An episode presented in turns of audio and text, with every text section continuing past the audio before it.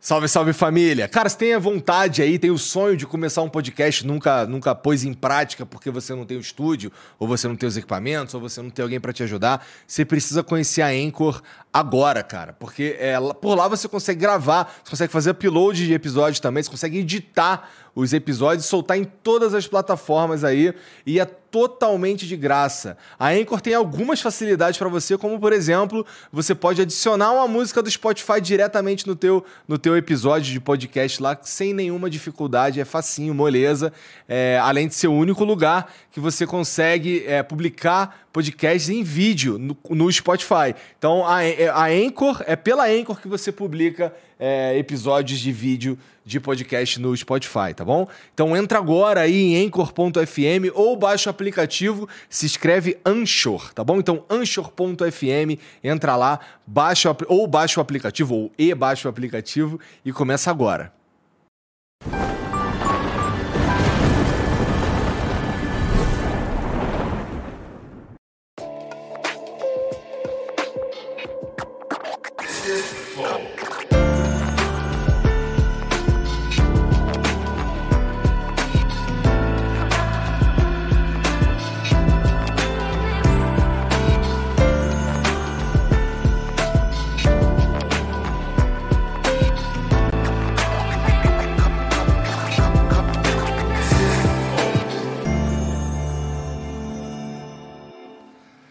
Salve, salve família, bem-vindos a mais um Flow. Eu sou o Igor, hoje quem tá aqui do meu lado, Diogo Portugal, tudo bom, cara? E aí, cara? Pô, sempre um prazer estar aqui. Obrigado por vir, cara. Hoje nós vamos conversar com ele. Esse cara é pesadíssimo, esse é brabo. É. Chamo de Maurício, chamo de, de Paulinho, chamo de quê? Fica a teu critério. Foi o Paulinho que eu vou respondendo agora.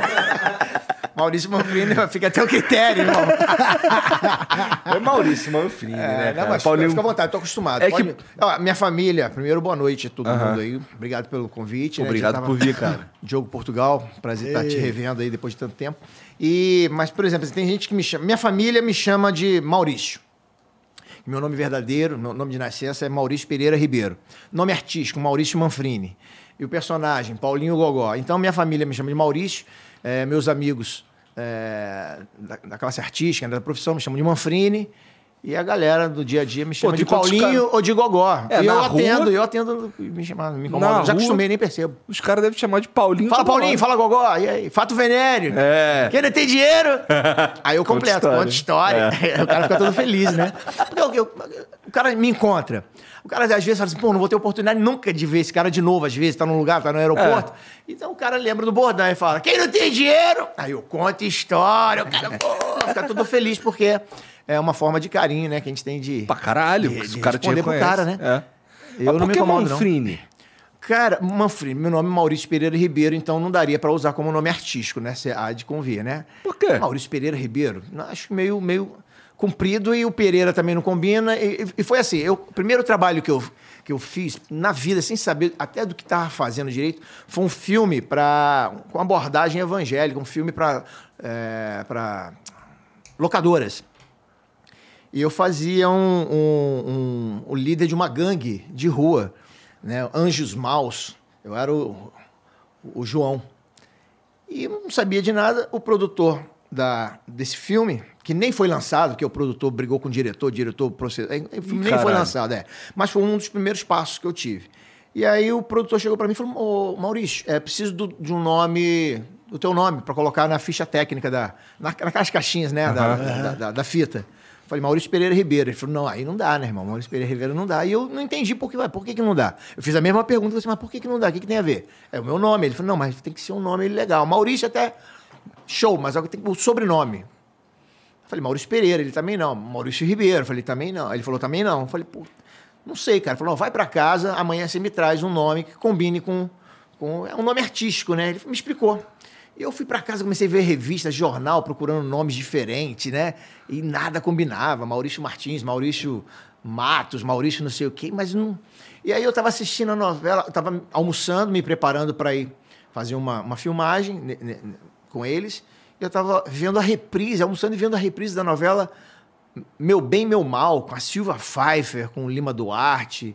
o Fábio Uma Assunção. das maiores da história é, Fábio brasileira, Assunção, novinho, primeira novela dele. E aí eu tô vendo o Lima Duarte tinha acabado de ter um, um, um AVC, né, um derrame, e ele tava na cadeira de roda apertando uma bolinha, fazendo fisioterapia ali, com a boca torta. Entrou o falecido Marcos Paulo. Entrou e o Lima Duarte falou assim: aonde o senhor pensa que vai depois daqui? Senhor André Manfrini. Eu falei, caralho, Manfrini, pô, maneiro. Aí assinei, Maurício Manfrini. Cara, combinou. Falei, pô, legal. Com N só, com I no final. E cheguei lá, o cara, e aí? Pensou no nome? Falei, Maurício Manfrini. Ele, Pô, maneiro. Com dois N's? Falei, não, normal. Com E ou com I no final? Falei, com I. A partir desse dia, no mesmo... assim, todo mundo me chamou de Manfrini. Ele, Manfrini, Manfrini, Manfrini. E aquilo foi se espalhando, então foi uma coisa bem... Bem direta, assim, Manfrini. Tem uma galera que me Caralho, e, e meio, meio sem É. querer também, Meio né? sem querer, do O nada. bom é que te mantém anônimo cada vez que você tem que botar teu nome em alguma coisa. É, assim. é, de certa forma, sim. Ninguém nunca liga, De né? certa forma, sim. Da É. hora. O outro ali é Diogo Portugal. É, É, porque sim. Portugal. Porra. É, aliás, você, você, eu, eu acho legal o Manfrini, acho o nome forte. É. Mas eu não, não discordo que o teu nome também seria um nome legal, porque um dos maiores comediantes de Portugal, o nome é até meio parecido, que é o Ricardo Araújo Pereira. Tem um ator, né, de Portugal, que é o Ricardo Pereira, mas ator de novela, É, né? O Ricardo Araújo é aquele, é aquele comediante que até já veio no Risadaria algumas vezes aqui, não sei se você lembra. É um português que é um Mas dos caras mais, fui no- o cara mais respeitado. É, Ricardo Araújo. é. Ele usa o nome. Ele usa nome- esse nome nome, mesmo. mesmo. Todão, e ele assim, é um entendeu? cara. e pô, É, mas ele no é meu. uma Acho que foi até o cara. também, né? Acho que foi até o cara mesmo que me desestimulou, né? Porque eu falei, Maurício Pereira Ribeiro. Ele, não, não pode ser. Aí, É, aí ele me explicou o nome é, daí o cara- Aí falou que o Léo Batista tem, tem um nome diferente, que o Lima Duarte tem outro nome também que não tem nada a ver. Aí eu fui na dele, mas. Estamos Diogo- falando de o quê? Década de 90, início? Cara, isso foi em 90, 91. 91. 91, assim, é... Não, Eu- minto, minto, minto, minto, perdão. Isso foi em 89. Caralho. 89, eu tinha 19 anos. Caraca. É, bom, então aí né, nessa. É porque hoje, hoje, com, internet, assim, ainda tem uma galera que tem, que tem uns, uns nomes artísticos, por exemplo. Mas hoje não, hoje vai mais natural, né? Hoje é mais natural, mas pô, a gente tem, por exemplo, a GK. O nome GK, dela não é exatamente. GK, né? Mas Talvez na época, se ela fosse falar isso aí, a pessoa, não, GQ não vai pegar, porque é mais por causa da, da internet. É. Vai mais diretão. Mas eu, eu passei por esse, esse momento aí que Manfrini é legal. E aí tu já é. Manfrini há tempo pra Ah, caralho. Desde 89. Desde 89, malandro. Tempo pra caralho. Bom, antes da gente continuar, deixa eu falar aqui dos Você patrocinadores. falou de Diogo Portugal, É. você sabia que eu tava vendo esses dias É. que o nome do Diogo Vilela, que é ator, não é Diogo também, é um outro nome. É mesmo? Ele botou Diogo Vilela. Aí. É. Caralho, eu sou o Igor mesmo. É, eu também. Eu acabei sendo eu, meu. Eu não tenho como escapar. Não tem como botar. é, como é que é nome na casa de swing? É outro. Não tem?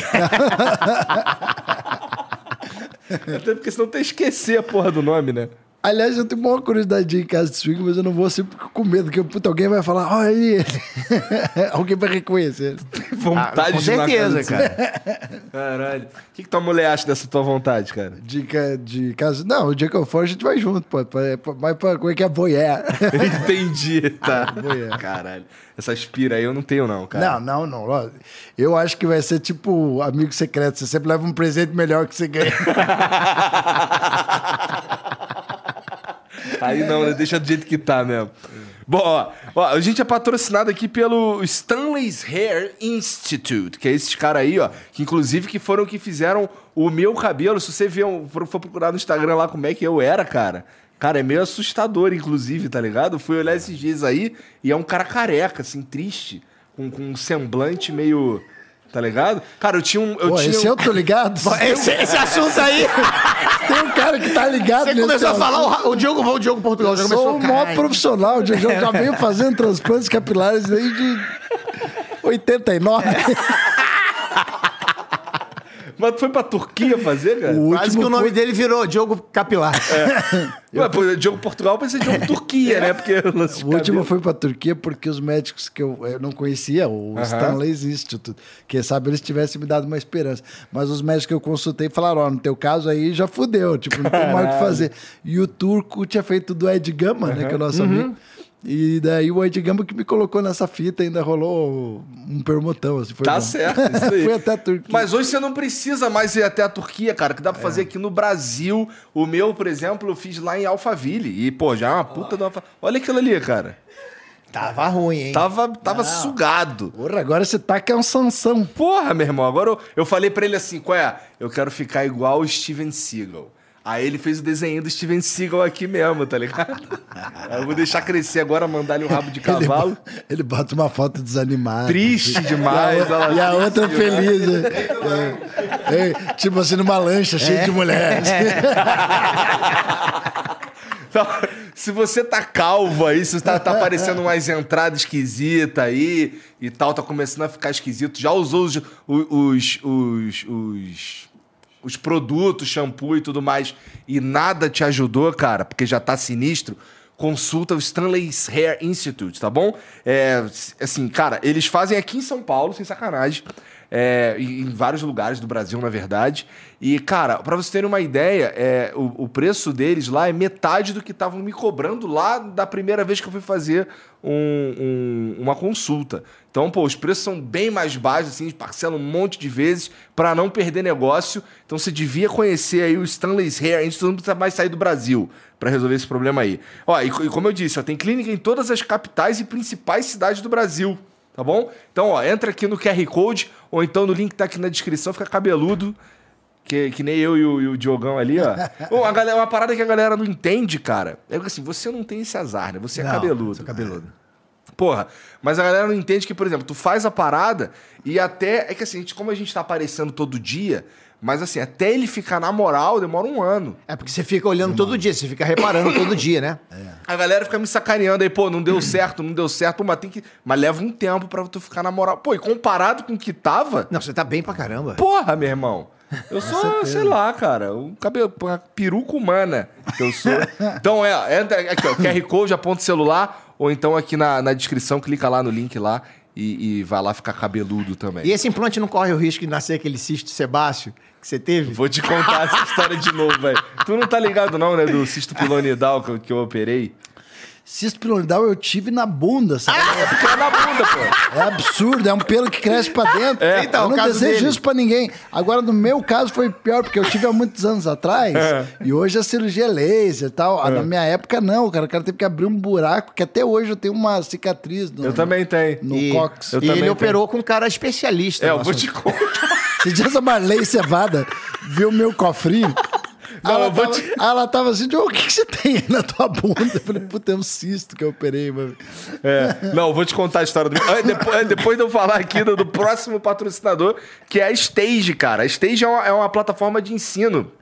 É, tu tá ligado que o, o mercado digital é gigante. Então, assim, todas as empresas, todas as marcas, todos os, todos os comércios, todo mundo tem que estar nas redes sociais ou tem que estar na internet, de certa forma, aí, para fazer o negócio andar melhor, né? Isso daí não é segredo para ninguém em 2022 que o mercado digital é, é, uma, é um mar de oportunidades. Então, se você já tem um negócio aí, se você está procurando uma renda extra, ou se está procurando aí um, um- Se você quer se aprimorar também, a Stage é o lugar para você aprender e, e fazer isso da melhor maneira possível. É, eles têm lá 40 professores. Mais de, mais de 500 professores, mais de 500 aulas e tem 60 cursos que te dão um certificado que você realmente conhece aquilo ali. Coisas como, por exemplo, negócios, como trabalhar sua marca, gerenciamento de redes sociais, tráfego pago, isso aqui é uma, uma, skill que, que a galera realmente precisa ter. Copywriting, que são aqueles textos lá que, que, que te ajudam a vender o teu peixe e tudo mais. E além de todo o passo a passo para você fazer um lançamento digital de sucesso. Lá na Stage você vai aprender tudo isso aí, além de contar com o Stage Docs, que é um- uns documentários de pessoas que sabem, que já, já passaram por esse processo, vivem esse processo e contam lá a história de como é que eles obtiveram sucesso com o mercado digital. Beleza? Tem também uma outra área lá que, na minha opinião, é a mais fantástica de todos, que é a Stage Jobs, que ela conecta os alunos com as oportunidades de trabalho. Então o cara aqui que tem uma oportunidade, ele já sabe mais ou menos o que, ele já sabe exatamente o que você vai aprender naqueles cursos ali e ele já oferece vagas para os alunos já se conectarem ali e já ficar todo mundo feliz de uma vez só, tá bom? Inclusive, na Stage você pode é, baixar as aulas e assistir é, mesmo sem internet. Então, você vai fazer uma viagem, qualquer coisa, e, e quer tá ativo, ou sei lá, vai ser no meio da tarde, você não vai dormir, não sei o que, você pode usar o aplicativo da Stage, baixar as aulas e consumi-las durante um, um momento que você está sem internet, tá bom? E o seguinte, ó, por tempo limitado, por exemplo, não sei se semana que vem vai estar ativo ainda, mas se você usar o cupom FLOW29, você vai pagar só R$ 29,90 para ter acesso a todo o conteúdo da plataforma Stage, tá bom? Que se escreve S-T-A-A-G-E, tá bom? É, dá uma olhada aqui no, no, no QR Code, mira o celular aqui no QR Code, ou então aqui no link da descrição e, cara, vai estudar, vai, vai aprimorar suas técnicas aí. Conhecimento nunca é demais. E a Stage pode te ajudar nesse processo todo aí, tá bom? É isso? É isso. Tá. É, tem uma figurinha, um emblema. Tem um emblema aí, né, Jean? Ó. Ah, que legal, ó. Pô, ficou maneiro isso daí, ó. Fato venérico. Fato venérico. Sensacional. Legal, né? É. Quem foi, quem foi que... que esse daí foi o, foi o Lip, Lipnero que fez isso daí. Valeu, Lipnero. Obrigado. Mas não é fato venéreo? É ah, é fato venéreo, fato venéreo. Porra, então tu viajou aí e botou um fato não venéreo. Não tem problema, não, mas isso acontece sempre. É? Acontece sempre. Tem problema nenhum. Entra aí, nv99.com.br. É. Mas é genial o desenho dele. Não, eu, eu quero depois. Tá, alguém, depois a gente te manda, a gente te manda. Então, ó, é, para você resgatar e adornar o seu perfil, embelezar o seu perfil, é só entrar em nv99.com.br barra resgatar e usar o código Paulinho Gogó. Bem simples, bem fácil, tá bom? É, só vai ficar disponível pelas próximas 24 horas e depois só vai ter acesso quem é, for lá resgatar, tá bom? Então fique esperto se fosse você ir lá de uma vez. É, você pode ir lá pela mesma plataforma, mandar uma mensagem aqui pra gente também, que a gente vai ler aqui no final do programa. Pode ser um. Pede um salve aqui pros caras aqui que são foda. E, ou sei lá, quer falar alguma coisa, fica à vontade. É, é nv99.com.br barra flow ou no link que tá aqui fixado no chat, tá bom?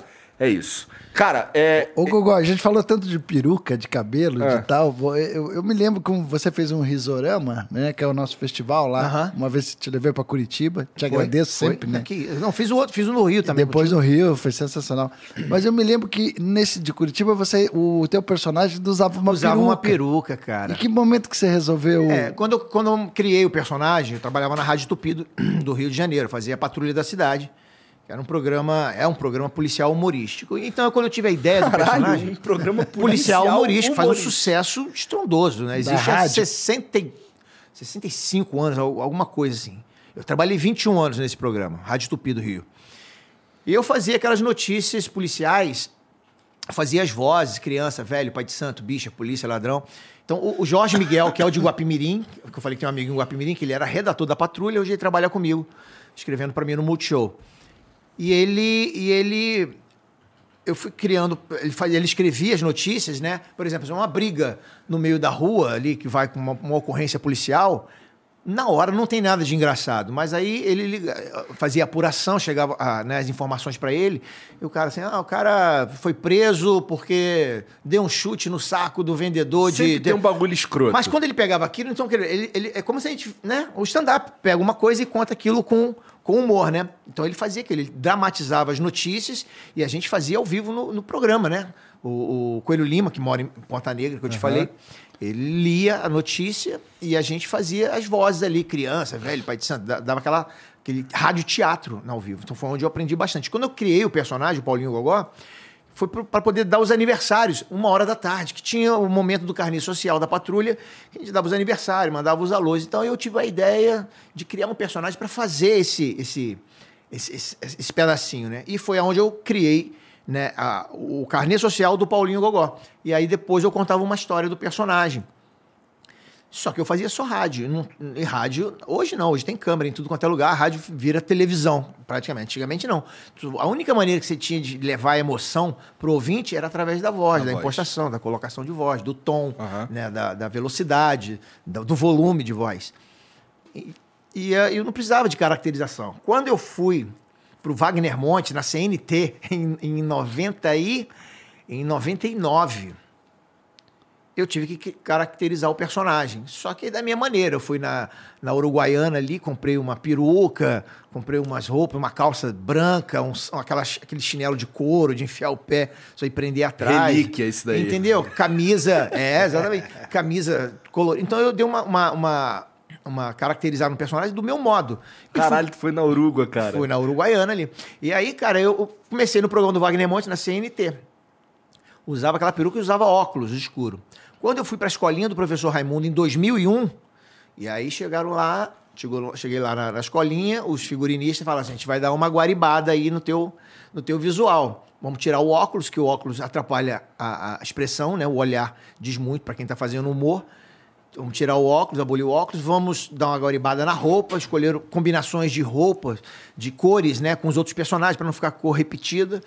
Então, a, a- roupa não era nem do, jeito que é hoje, não. Não era vermelho? Não, era uma calça meio bege, com uma camisa. Era uma calça meio gelo, com uma camisa meio bege e um colete azul turquesa, um sapato azul turquesa. Quando eu comecei a fazer show em circo com o personagem, e aí é que eu fui mudando, fui fazendo, né? Mas já tinha aquele segmento deles, já tinha aquela ideia deles, e aí é o personagem que é até hoje. Comecei fazendo circo com peruca, só que aí já estava na praça, eu tô pulando aqui pra gente chegar na, na parte da peruca. Já estava na praça. Quando eu entrei pra praça em 2004, o Carlos Alberto me ligou e falou: pô, eu queria te sugerir uma coisa, o personagem é teu, mas se não tiver problema, queria- será que dá pra diminuir um pouco a peruca? Eu falei, claro que dá. Né, que era muito grandona. Então, quando eu me movimentava, aqueles cachos saíam de, de, de ordem e ficava meio, né, meio zoado. Aí diminuiu a peruca ficou legal. Teve o aniversário de 30 anos do SBT no Hotel Jequitimá. Então fomos eu, Frota e Marley Cevada. Frota tinha o, o negócio do Batman Hobby que ele fazia na praça. Aquele lá no Guarujá? É, é. Pô, E- fudido esse hotel. É, fudido. E aí, cara, o Carlos Alberto falou assim, ó. Então você vai me contar duas histórias, a Marley vai contar, né, fazer o lance dela e o Frota vai fazer aquele com o Tuca, filho do Saulo. E eu fui. Aí me perguntaram: você precisa de quê? Eu falei: preciso do figurino e da peruca. Não esquece a peruca. A peruca é um outro departamento, era um outro departamento dentro do SBT só de peruca. Cheguei, saí do Rio de Janeiro, fui para Santos, cara, fui pro Guarujá. Cheguei lá, tô tranquilo, troquei a roupa. Falei, não vou, eu nunca coloco a peruca na hora, antes, né? Eu coloco na hora para entrar. Cara, o Carlos Alberto já tava com a Marley, eu ia entrar depois da Marley. E aí, cara, fui. Cadê a peruca? Ah, tá ali junto com as outras. Cheguei lá, a peruca não tava. Eu falei, cara, a peruca não tá aqui não. Ih, caramba, então esqueceram. E aí? Você tá acostumado a fazer durante anos com a peruca. Como é que você faz o personagem sem a peruca? Virou uma bengala aquilo, né? E eu falei, cara, e agora? Eu tava o cabelo desse tamanho mais ou menos que tá o meu. Eu baguncei meu cabelo assim e entrei. Aí fui no improviso, né? Bate palma aqui comigo, é só vitória. Quem não tem dinheiro conta história. Grande Casalbé, beleza. Pra comemorar o aniversário de 30 anos do SBT, fui no Jaça, cortei meu cabelo. Boa.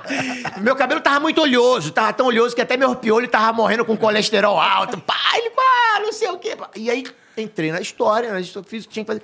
Cara, saí, ninguém falou assim, pô, tu esqueceu a peruca. Carlos Alberto também não, não falou. Falei, opa, maravilha. E eu cheguei pra ele e falei, ó, Carlos Alberto, entrei sem peruca, improvisei ali, porque esqueceram. Não, ficou melhor assim, ficou mais limpo. E aí foi ali que eu parei de usar peruca, cara. Por Que acidente. legal, É, é, é. E o personagem, a, gente vai mudando, né? O personagem vai mudando com a gente, né? Eu lembro que o Zé Bonitinho, tive a honra de trabalhar com o Zé Bonitinho, porque eu tive a honra de trabalhar com tanta gente, É. É, com o Zé Bonitinho e Jorge Loredo, que ele falava, o Zé Bonitinho, no começo, era o pegador, era o cara que beijava, que pegava todas as mulheres. Aí ele foi envelhecendo. engraçado que É, aquele tupete, né? Come on, Perigote. boys, tá, é. come on, girls. Garotas do meu Brasil varonil. Então ele falou: com o tempo a gente vai envelhecendo, o personagem vai envelhecendo junto com a gente. Tanto é que no final ele já. Ah, estou cansado porque já beijei 999 bocas. E ele já não pegava mais ninguém. Era o cara que só contava que pegava. Então o personagem vai mudando com a gente também, né? Não, o, o, o Elvisley. Deve ir mudando contigo, né? Aham. Por exemplo, antes não tinha Faz tempo cabelo, que eu não agora tem. faço. Faz- Não, ele, é bonezinho, né? Sim, sim. Ele era bonezinho meio da vila. É um personagem da periferia de Curitiba, né? Exatamente. Ele falou, bora, cara, presta É. atenção. Era, O Piá. Fala Piá. É, era o NP, ó, eu, polenta, batata, tiguedo, caganeiro, furunco, chupeta, jardio, porva, peito de pombo e o sem sintoma. certo, tá certo. Pô, mas tu, tá, tu contou um pouco aí da, da- do- de como a tua carreira se eu dei desenvolveu, uma- deu uma um- resumida. Mas, assim, é, o salto da, da Rádio Tupi, que era um programa policial humorístico, pro Wagner Moura... Wagner Montes. Wagner Monte. Wagner Moura, é outro cara. é, pro Wagner Monte, é, não é um salto assim muito absurdo. Assim, é mais ou menos, continua mais ou menos a mesma pegada, não sim, é? Sim, sim. Mas aí, quem foi que te descobriu pra levar pra, pra, pra escolinha? Que aí, mudou, aí virou só humor. Cara, assim, eu sempre criei né, as minhas oportunidades, sempre corri muito atrás de, de fazer o que eu faço hoje, né? Então eu fui inventando as coisas, fui criando as, as situações. Porque, na verdade, eu queria ter sido jogador de futebol. É aí, mesmo? Um, um problema de joelho, né? Eu operei o joelho, enfim. Tu tentou? Tentei, já tentei Fez no, peneira? Bota Redonda, lá no Raulino de Oliveira. É mesmo? É, fiz teste no Flamengo. Caralho, teu 17 problema no joelho surgiu com, com que idade? Não, lá pros 18 anos. É? 18 anos. Aí. Mas Aí aí, eu já tava, já tava envolvendo, já tava fazendo música pra teatro já, entendeu? E aí eu, eu percebi que. Essa não- música do Paulinho Gogó, inclusive, é tua. As músicas e dos personagens da praça também. Que legal. As, as do Paulinho Gogó. Eu, eu comecei a fazer as músicas da praça, do Paulinho Gogó, as minhas. Bate palma aqui comigo, é só vitória. Quem não tem dinheiro, conta história. Se liga em mim que comigo o negócio é sério. Tudo que eu falo é fato venéreo. É, hoje seria fato venérico, né? É. Eu tô contando história e não dou ponto sem nó. Quem é que faz a alegria do povo é o Paulinho Gogó. A da Marley Cevada é minha. Sou a Nina, bonitinha. Eu pergunto pra valer. Fique atento, tio Carlos, com o que eu vou dizer. Nada a ver. Do deputado João Plenário também eu compus, né? Tu fez pós-novela também, eu da, fiz do, do pra SBT, trilha né? sonora.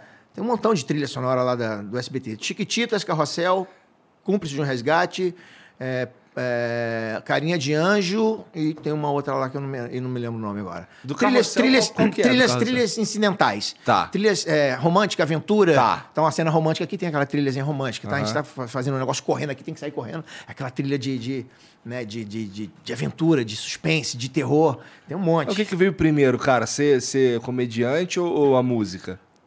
Vem meio que paralelamente, né? É. Eu, eu, eu- a gente já fazia humor, deve ter sido contigo assim também, no colégio, brincando, só que eu não sabia que era profissão.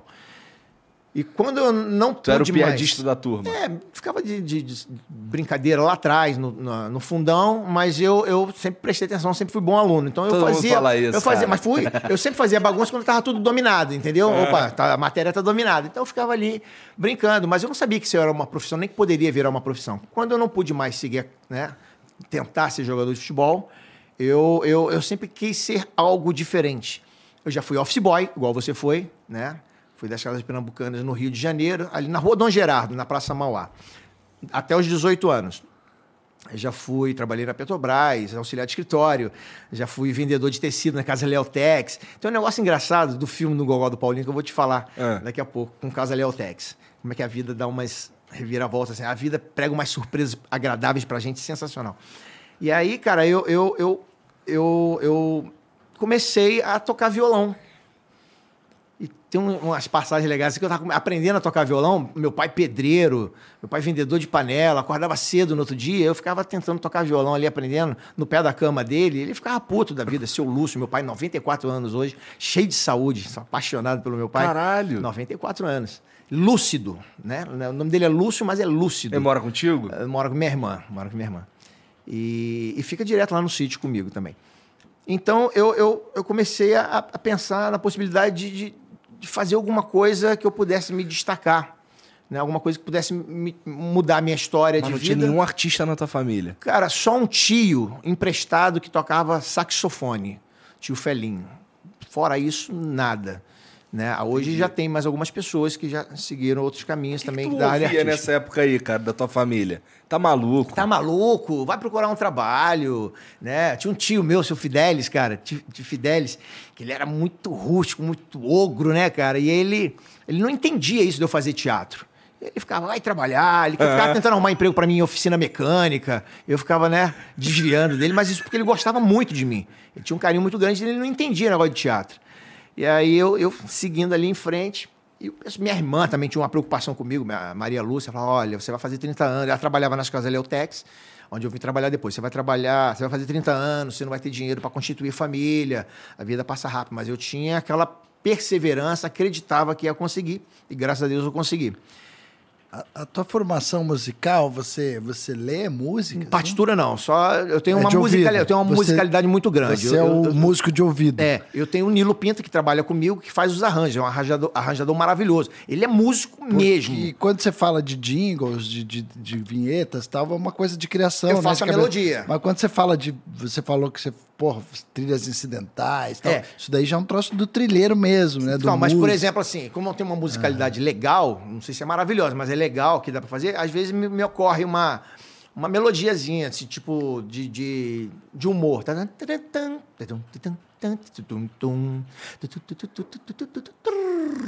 Eu pego no WhatsApp, Nilo, faz um arranjo pra essa, pra essa melodia, pra essa ideia de minha. boca. E como ele já tem uma. Ele trabalhou na Rádio Tupi comigo, como ele tem uma, uma, uma, uma- um sincronismo muito legal, um entendimento muito grande comigo, meu amigo particular, ele pega e manda, bicho, com arranjo todo do jeito que foi. Você entendeu? entrega um Fusca e ele É, manda uma é, BMW. Exatamente, Pô, legal. exatamente, cara. Então aí eu fiz. Deve ter umas 300 trilhas no SBT E, das e- novelas. e- e nessa... Porra! Caralho. E, e- em algum momento, é, você, que você falou, né, tem essas cobranças de família e tal. E, em algum momento você teve uma banda, assim, que você quis fazer Tive coisa banda, musical? cara. Ó, É. Eu sou muito fã do Nenhum de Nós. Nenhum de Nós, o, o- né? O tempo passa e nem tudo fica. A obra inteira de uma vida. Camila Ra. Oh, Então, sou muito fã deles. Sempre fui. Uns e outros, Engenheiro do Havaí, essa galera toda. E eu resolvi montar uma banda. Eu comecei Só a estudar. Eu comecei a estudar. Eu comecei. Não, uns e outros era da Ilha Ah, do é, Governador. é, eu comecei a estudar música na escola de música Vila Lobos e não dei, não dei prosseguimento. Lembra do Tony Platão? Era meio nessa linha. eu conheço. Tony Platão, Tony né? dessa época do Ojeriza. Sim, é pô. marido da, É, exatamente. da coreógrafa. lá. E eu fui resolvi montar uma banda de rock, cara, para fazer back, para fazer vocal e tocar guitarra base. E eu eu queria um nome no mesmo segmento de nenhum de nós, uns e outros, né? E, e aí eu tive a ideia de botar, botar o nome de todos iguais. Principalmente porque eram todos muito diferentes, não tinha semelhança nenhuma. E fiquei um bom tempo com essa banda de rock, todos iguais, mas depois segui o Todos meu iguais. caminho, né? Esse, o- o- os parceiros de banda tu achou tudo no Vila Lobos? Não, só o Alexandre que começou a estudar lá também. E o Flávio e o Wellington não, eram de outro, de outro local. Mas eu, eu, eu, eu tive esse, esse começo, né? E aí, mu- musicalidade, comecei a fazer as trilhas, jingles, aí na pra Rádio Tupi, as vinhetas da Rádio Tupi. E eu fui seguindo por esse caminho. E aí, Praça é Nossa, antes escolhendo o professor Raimundo, então, Cara, é uma é um história bom nome pra banda de japonês, né? Todos Todos iguais, todos iguais. Porra, Eu falei isso pro Teddy Correia lá do, do, do Nenhum de Nós. Contei essa história pra ele. Ah, é? Pô.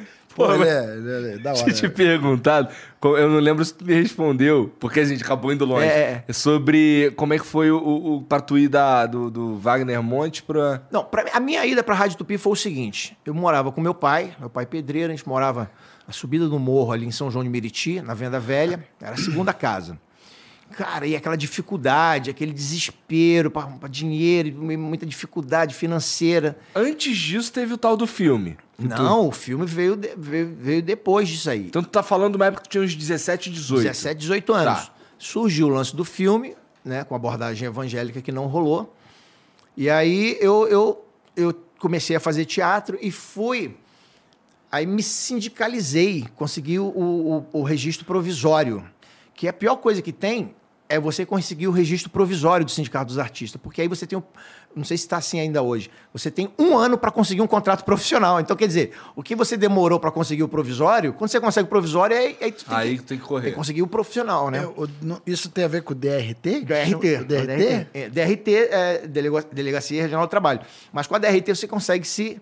se é, aliás, com o, o sindicato dos artistas, é que eles te dão autorização para o DRT. E aí você tem que conseguir um profissional, senão o seu registro não, não fica definitivo nunca. Aí tu vai ter que fazer uma escola profissionalizante para poder. Você perde muito mais tempo. Eu tenho um DRT, eu achava que era tipo, isso tá feito. Não, mas tua carteira tá, tá, tá carimbada no, na- no Ministério É, do eu Trabalho? que fazer uma cena, era um negócio assim, Ah, tinha uma então. bancada de... Ah, então é uma bancada avali- avaliadora, um negócio assim. E eu, cara, eu fui pra correr atrás disso. Aí fui fazendo peças infantis, fazendo um montão de coisa, pra juntar material pra entregar no Sindicato dos Artistas, pra eles avaliarem a bancada, né. Na época era uma, uma pasta, um portfólio. E aí me deram o DRT. Eu fui no sindicato, fui no Ministério do Trabalho, carimbaram minha carteira. né? Profissão, ator. E aí o bicho pegou, cara. E falei, e agora? Porque era, era provisório, né? E eu lembro que eu fazendo teatro, eu cheguei numa.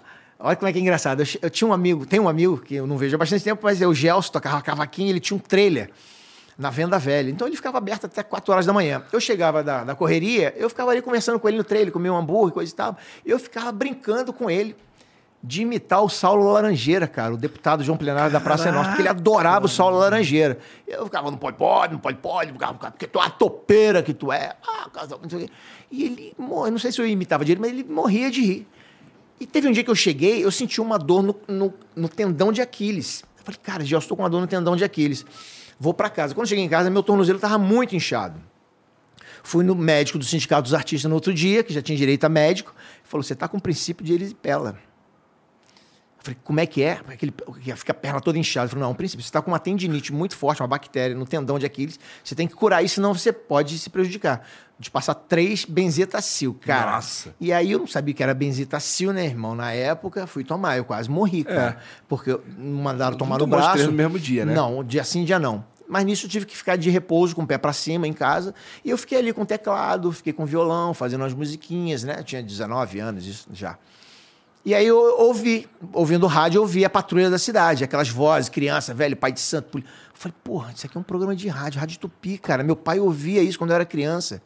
Porra, eu vou procurar emprego nessa, nessa, nessa rádio. E eu fui, melhorei e fui pra Rádio Tupi. Eu cheguei lá, tudo vai se encaixando, cara. Eu cheguei lá, não sei como é que eu consegui subir na rádio, que é cheio de segurança. Era um programa policial humorístico, né, mas que fazia denúncias. Não sei como é que eu consegui subir. Sei que daqui a pouco eu tava lá em cima, no oitavo andar, e o cara falou assim: Não, eu quero falar. Quer falar com quem? Eu falei: Quero falar com o GG, apresentador grande, saudoso GG. Ele falou assim: ah, o GG é, tá acabando o programa, mas fica aqui quando ele acaba o programa, ele sai para fazer xixi, que ele toma remédio muito forte, então ele vai falar contigo. Então, quando acabou o programa, ele passou, eu falei, seu GG, ele falou um instantinho só, que eu vou no banheiro. Quando ele foi, ele falou, falou assim: o que, que foi? Eu falei, eu sou ator profissional, tô vindo aqui para pedir uma oportunidade aqui na rádio. Ele falou, meu filho, é, volta aqui amanhã e conversa com o Coelho Lima. Porque esse rapaz, aí o rapaz estava entrando no elevador, assim, esse rapaz que está aqui, ó, ele está saindo da rádio. Porque ele faz dublagem e não está conseguindo conciliar os Caralho, horários. tu foi no Que dia era- perfeito. Foi, não, assim, não sai ninguém. Eu fiquei 21 anos, não é uma coisa que sai entra, sai e Aham. entra. Eu fiquei 21 anos. Eu fui exatamente naquele dia. E é o filho do Mário, é filho do Mário Tupinambá, que fazia a escolinha do professor Raimundo. Sim, é Homem, seu menino, venha! Camarão é a mãe. Camarão é a mãe. Era o filho dele, cara, que era dublador, tava lá, saiu. Eu fui no outro dia, conversei com o Coelho. Aí falei assim: Pô, mas amanhã, é- amanhã é 7 de setembro, tem. A rádio funciona, meu filho. Se tu quer aprender, quer trabalhar em rádio, já esquece feriado. Rádio não tem feriado, não tem nada. É, É igual a internet, Trabalha, também não tem, exatamente. Quantas vezes você gravou aqui no feriado? Nossa. Né? Enfim. E aí eu comecei esse processo todo. Eu fui no dia certo, fiquei um mês fazendo teste. E aí a vida foi caminhando, fui contratado pela rádio, finalmente. E aí conheci o Tutuca, que morou lá no Jacaré, Aham. você né, morou. que Foi um comediante Tutuca. Chico, como é sua secretária. Ah, se ela me desse bola. Foi o primeiro cara assim, que me esticou a mão e me orientou e foi me ajudando, me levou para trabalhar com ele. E aí eu comecei a evoluir na profissão, cara. Aí depois fui pro Wagner Montes. É. E daí pra escolinha? A minha ida pro Wagner Montes, a caracterização é que me ajudou no processo da escolinha do professor Raimundo. Luiz Penido, narrador esportivo, né? Washington Rodrigues, comentarista esportivo da Rádio Tupi. Na época, o Washington Rodrigues era da Rádio Globo, foi pra Rádio Tupi e, e começaram a conversar comigo. Eu comecei a fazer humor no esporte da Rádio Tupi, com o Luiz Penido. E um dia eu cheguei, eu já fazia o personagem na- no, no Wagner Montes, o Luiz Penido deixou um bilhete assim em cima da minha mesa, na, na produção da patrulha. Manfrini, entrar em contato com Chico Anísio. Eu falei, Chico Eita Anísio? porra! Eu falei, como assim? Aí esperei- Direto com o homem. É, esperei o, o Penido chegar. Falei, Penido, o que que é isso aqui? Ele, Você ligou? Eu falei, não, ele não, eu sou amigo do Chico, cara. E o Chico já foi comentarista esportivo aqui na Rádio Tupi. Liga pra ele que eu falei com ele sobre você, que você trabalha aqui na rádio, né? Que você é criativo, você faz um montão de vozes, né? E coisa e tal. Ele pediu pra você ligar pra ele. Eu liguei e atendeu um assessor dele, seu Wilson, já falecido. Falou, dá um pulinho aqui na, na, na usina, ali na Herbert Richards, que era uma dubladora que lá também a Globo a- a- usava os estúdios, né, para gravar a escolinha. E tu morava ainda em São João Eu morava em São João de Meriti, na Venda Velha. caralho. Longe pra cacete, irmão. E na época não tinha linha vermelha.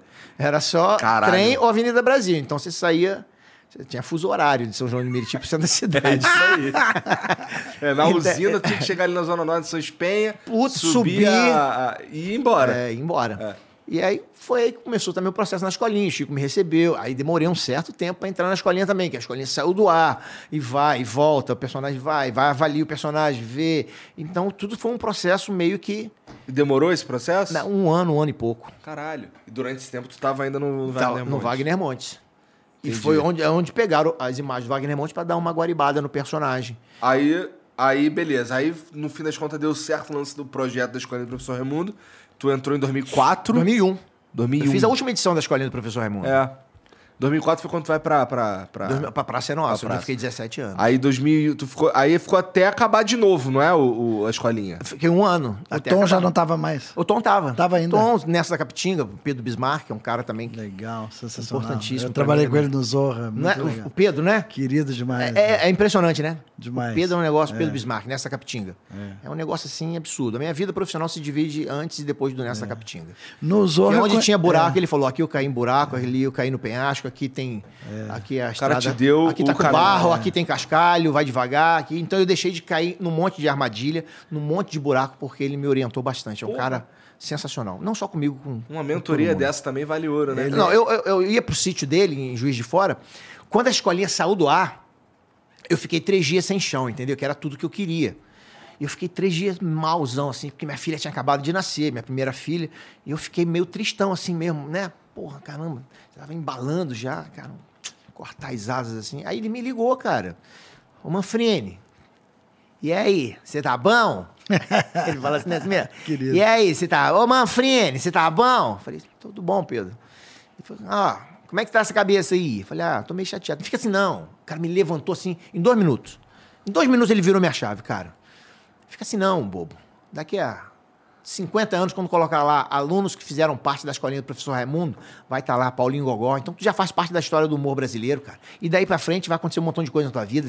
Em dois minutos, o cara me levantou de uma tal maneira. Aí falou, vem aqui pro sítio. Aí eu fui lá pro sítio, ia lá pro sítio dele, ficava até 5 horas da manhã, na mesona assim, ele comendo asinha de frango, ele gosta de asinha de frango, e ele me orientando, a isso, isso, isso, calma, tem que ter paciência, as coisas não acontecem. Foi de ele uma que te influenciou a gostar de sítio? Porque você é um cara que Foi falou... também, É. também, também. Mas o sítio mais eu, eu comprei por causa do meu pai. Meu pai foi criado em Itaperuna, interior do Rio de Janeiro. O cara é da roça, irmão. eu sou É da roça? Tem praticamente. cavalo? Você falou que na eu tua só casa nasci tem- em Laranjeiras, mas eu sou... Foi criado na roça. É que nem eu nasci no- na Praia do Flamengo, mas isso não Aí, quer dizer porra quer dizer nenhuma.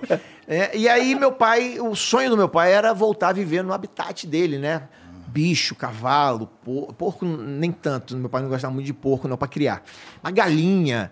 E aí eu comprei um sítio, eu não podia comprar um sítio muito longo, eu ia comprar muito longe, eu ia comprar do lado do sítio do do, do, do Pedro, perto. Ele me indicou esse sítio. Eu falei, Pedro, meu pai vai ficar aqui. Meu pai, na época, tinha, né, tinha 80 anos, 75 anos. Falei, meu, muito longe, pra eu, passou mal. Como é que eu venho do Rio de Janeiro para cá? Tinha que comprar mais próximo. Aí comprei em Campo Alegre, ali pegando a Via Dutra, perto do Parque Industrial, e fui montando o sítio do meu pai. Primeira coisa que eu fiz, um galinheiro gigante, comprei 200 pintinhos, aquelas galinhas rodas, aqueles pintinhos, coloquei lá para criar. Fiz um lago, coloquei umas, umas tilápia, coloquei né, uma- um- uns peixes. Aí meu pai já deu aquela. Levei lá, dei de presente para ele, não tinha nada, só tinha mesmo a, a terra e, o, e, a, e os bichos que eu fui colocando. Aí ganhei um pônei. Né? Que massa. É, aí botei o pônei, aí comprei cavalo. Cavalo, cavalo pra ter no sítio, não era cavalo de raça. Cavalo, Quem ganha um pônei? Cara, Eu ganhei um pônei. Não, eu, pior, história. eu, eu fui fazer um Conta história, Não, eu fui fazer um show em São João da Boa Vista. E aí.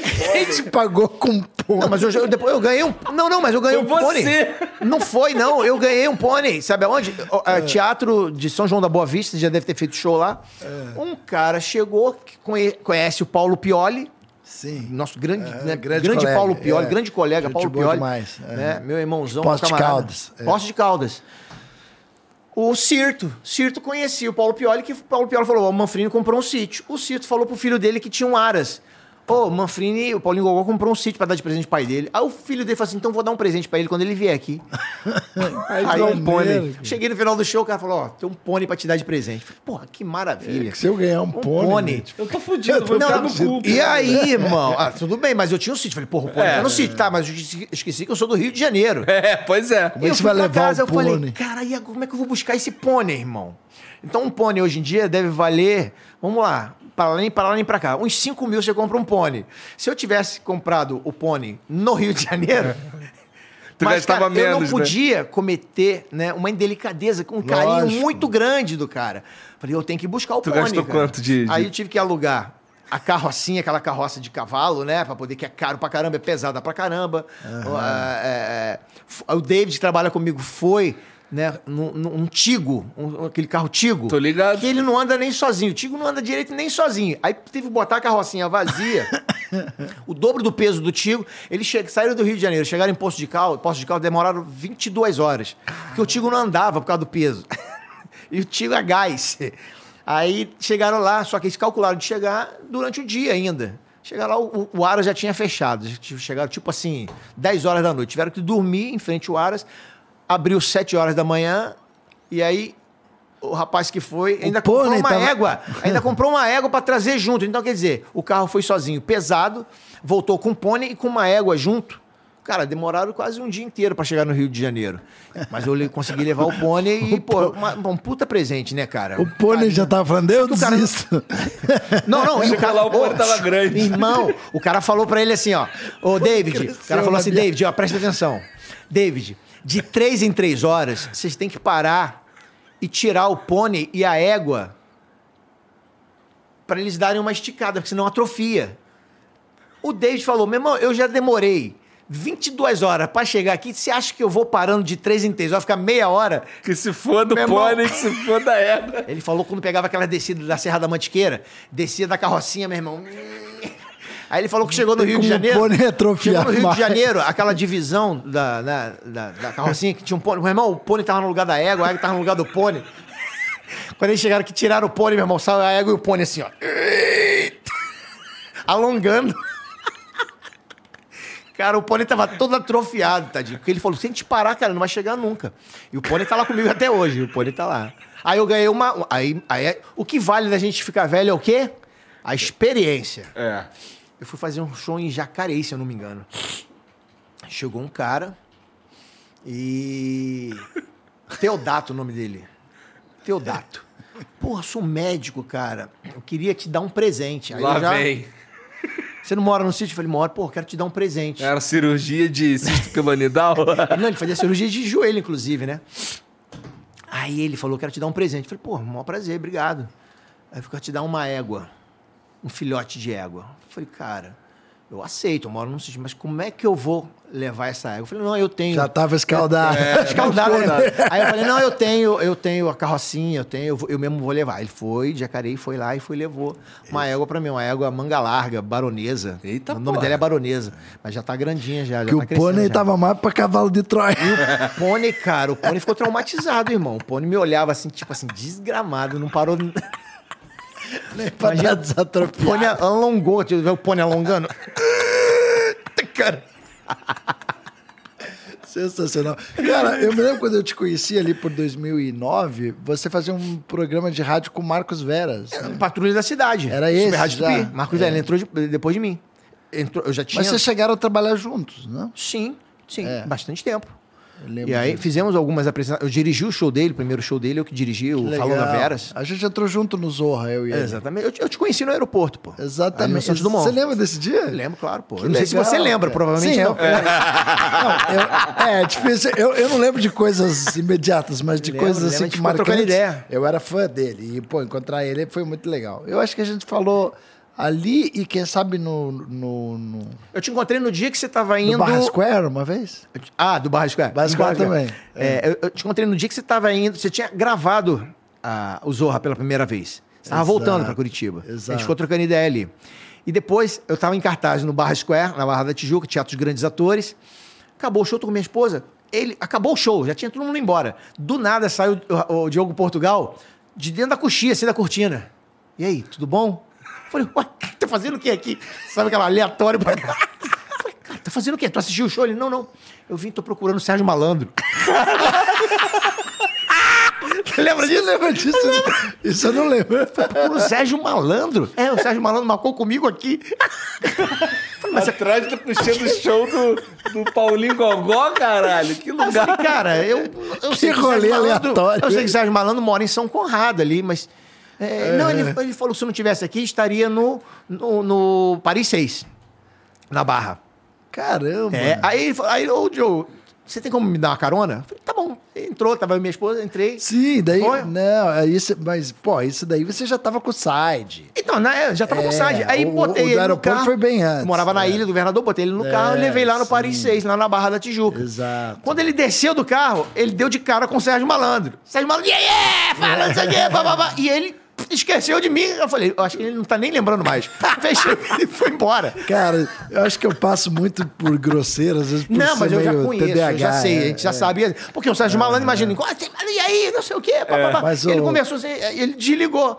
Aí a esposa, ele não vai dizer, não, já não tá nem lembrando mais. Mas ele, eu falei, não, ele é assim mesmo. Ele já, A gente falou não é de cara. maldade, não é de maldade. A gente falou desse cara, o Side. Eu, eu, eu, eu, eu fui a primeira produção do Sérgio Side, sabe? E hoje ele é um cara bem. Eu, eu, ele, eu tenho empresário de teatro, não é? É o, é, É o Sérgio Side. E ele cuida de grandes artistas, né? O, Por, Rafael o Porchat, Portugal, o Diogo Portugal, Cacau Protásio está é, com ele agora. Isso, o, Eu já tô há 10 anos. o próprio Fábio Porchat, né? Porchat tá, tá, tá em Muita cartaz. gente, né? O A Paulo toda. Vieira. Ele Paulo Vieira cuida- não tá mais. Ele Não cuida tá da, da, mais. da- Da agenda de shows. Lance de shows. É, é, eu tô É. com ele há já 10 anos. E foi muito legal, porque Você eu fez com eu, ele? Eu inseri ele na coisa da comédia Exatamente. e ele me apresentou a minha mulher. Oh, que legal, Porque a cara. Ana trabalhava com ele. Que legal. Isso eu, Eu, não sabia, fui não uma indicação informação. dos melhores do mundo na época. Ele A- fez contigo, é, An, não foi An que ele fez contigo? o An- An. exato. E, a, e, a- e ele queria produzir muito um comediante e a, e a Ana estava trabalhando com ele. A Ana per- foi perguntar para os melhores do mundo, lá para o Vitor Leal. E o Vitor Leal me indicou. Aí o Sérgio veio assistir meu show aqui em São Paulo, me levou. É, é, são conexões, né? Muito da- eu tenho um carinho muito grande por ele. Sérgio é É sensacional, um cara, cara. muito legal. cara. Sérgio é Fala pra caralho. É, e ele conversador, ele é articulado. É, e ele é foda. troca ideia, mas é. Tira, meu irmão, tira a roupa pra te. É, ele é pra foda. te ajudar. Ele E é um faz, puto é investidor. Maneiro. É Maneiraço. bom ter esse cara por perto. Maneiraço, maneiraço, É. maneiraço. Cara, é, é, quando eu fazia vídeo de jogos em 2014, é, o pânico influenciou muito na edição dos vídeos que iam pra internet. Aham. Porque eles botavam aqui, eles botavam os Gato. memes. É, o Cadê o coice, chinelo? não Cadê o sei quê. chinelo? Essas paradas todas assim, eles faziam umas inserções nos vídeos que a gente da internet gostava daquilo e fazia também. E tinha uma risada do, do Carlos Alberto que era muito específica, que era assim, a gente procurava assim, a risada que, o, que quase matou o Carlos Alberto. E era você, cara. É. É sempre você, na verdade. Quando a gente pesquisa lá que risadas absurdas do Carlos Alberto, é sempre Paulinho Gogó, cara. Porque é o seguinte, é, hoje o Matheus Ceará também faz esse esquema. Você Aliás- tá fazendo aliás, também eu, agora. eu, eu tô aqui hoje porque o Matheus Ceará ficou preso, né? No, no- Eu não sei porquê. É. É, deu um problema no voo lá. O Matheus Ele tá em Londrina, Não e ficou aí preso na polícia, pelo amor de Deus, não tá preso com drogas. É, É, ele ficou preso num voo e, eu, é- e eu- Seria o Matheus Ceará, né? Seria o Matheus Ceará. Aliás, uma piada que, que eu usei na fritada foi com o Matheus Ceará. Foi Cara, a, sensacional. o Matheus Ceará, que até a, a- a- eu vou dar o crédito, quem me deu essa piada foi o Rafael, Rafael Carvalho, Carvalho. Mané Marreco. Rafael Carvalho, beijo, adorei Beijão, essa meu piada. camarada. Olha a piada que ele me deu. O, Eu pô, saí da praça em 2020. Sabe que ele fez bariátrica? Eu saí da né? praça. Eu falei, o Matheus Ceará se livrou de 80 quilos que incomodavam muito ele. Tirou o Paulinho Gogó da praça. Ela tá na Ele perdeu, perdeu 80 quilos É. que incomodavam demais ele depois que o Paulinho Gogó saiu da praça. E o próprio Matheus já contou isso também em alguns. né, É, alguns eu fui ele replicar. A piada é muito boa. É, não, Cara, tirar mas o que que tu... Por que que tu... Por que que era tão... É, não, eu- É eu- porque como é que é? O esquema ali, é, ele- ele- o, o Ceará já me contou que, assim, ele, ele faz questão de não, de não, de Então. não saber o que, que vai rolar, assim. Eu- Ele tem uma noção, mas não... eu- antigamente eu fazia os textos do Magalhães e do Valezinho, redatores top da Praça é Nossa. Eles estão lá até hoje. Estão né? lá até hoje, meus, meus camaradas. E o personagem é uma criação minha, da rádio. E o Magalhães e o Valezinho iam escrevendo pro personagem. Teve uma mudança que eu que o Carlos Alberto pediu para eu fazer um jogador de futebol com o Paulinho Gogó. Paulinho Gogó, que foi um conselho do Golias, eu vou te contar se você lembrar de me perguntar isso. O Paulinho Gogó virou, virou jogador de futebol na praça. E depois virou técnico de futebol com as meninas, né? Ali, né? Não sei o quê, jogando as sereias do Society. Entrava ali. E aí eu, eu, eu consegui arrumar um bordão que era: tá no contrato? Contrato é assim: se tá, tá, se não tá, não tá. Isso aqui me deu uma segurada, o bordão. Só que foi passando o tempo, o Carlos Alberto percebeu que é, os, os bordões de futebol, os, os redatores não têm como inventar um bordão de futebol. Eles estavam usando o que os, os, os narradores usam, né? O que os futebolistas usam, né? Tá na banheira, entrou de peixinho, estava adiantado, subiu, né, no, no- no- subiu, subiu no primeiro pau, no segundo pau, entrou de carrinho. Então isso estava ficando já repetindo. Não tem como o redator inventar um termo para ter identificação. E aí, quando acabou a Copa do Mundo, que foi um quadro criado antes da Copa do Mundo, quando acabou a Copa do Mundo, o quadro começou a não ir ao ar. Na terceira, aí fizemos, mudamos o rumo, fizemos eh, imobiliária, Lava Jato e uma outra empresa. Então, deixou de ser futebol. Mas não estava rolando. O Carlos Alberto me chamou e falou assim, cara, o quadro não tá, não tá rolando. Você acha que acabou a graça? Eu falei, não, não acabou a graça. Acabou o argumento. Acabou a Copa do Mundo, já esvaziou. Brasil não, foi campeão. E os termos estão se repetindo, porque o redator não tem como inventar um termo de futebol. Aí ele, pô, o que, que você sugere? Aí o Carlos Alberto, o que, que você sugere? Eu falei, cara, e agora? O que, que eu vou sugerir? Aí na hora me ocorreu isso. Como é que você faz lá na Rádio Tupi?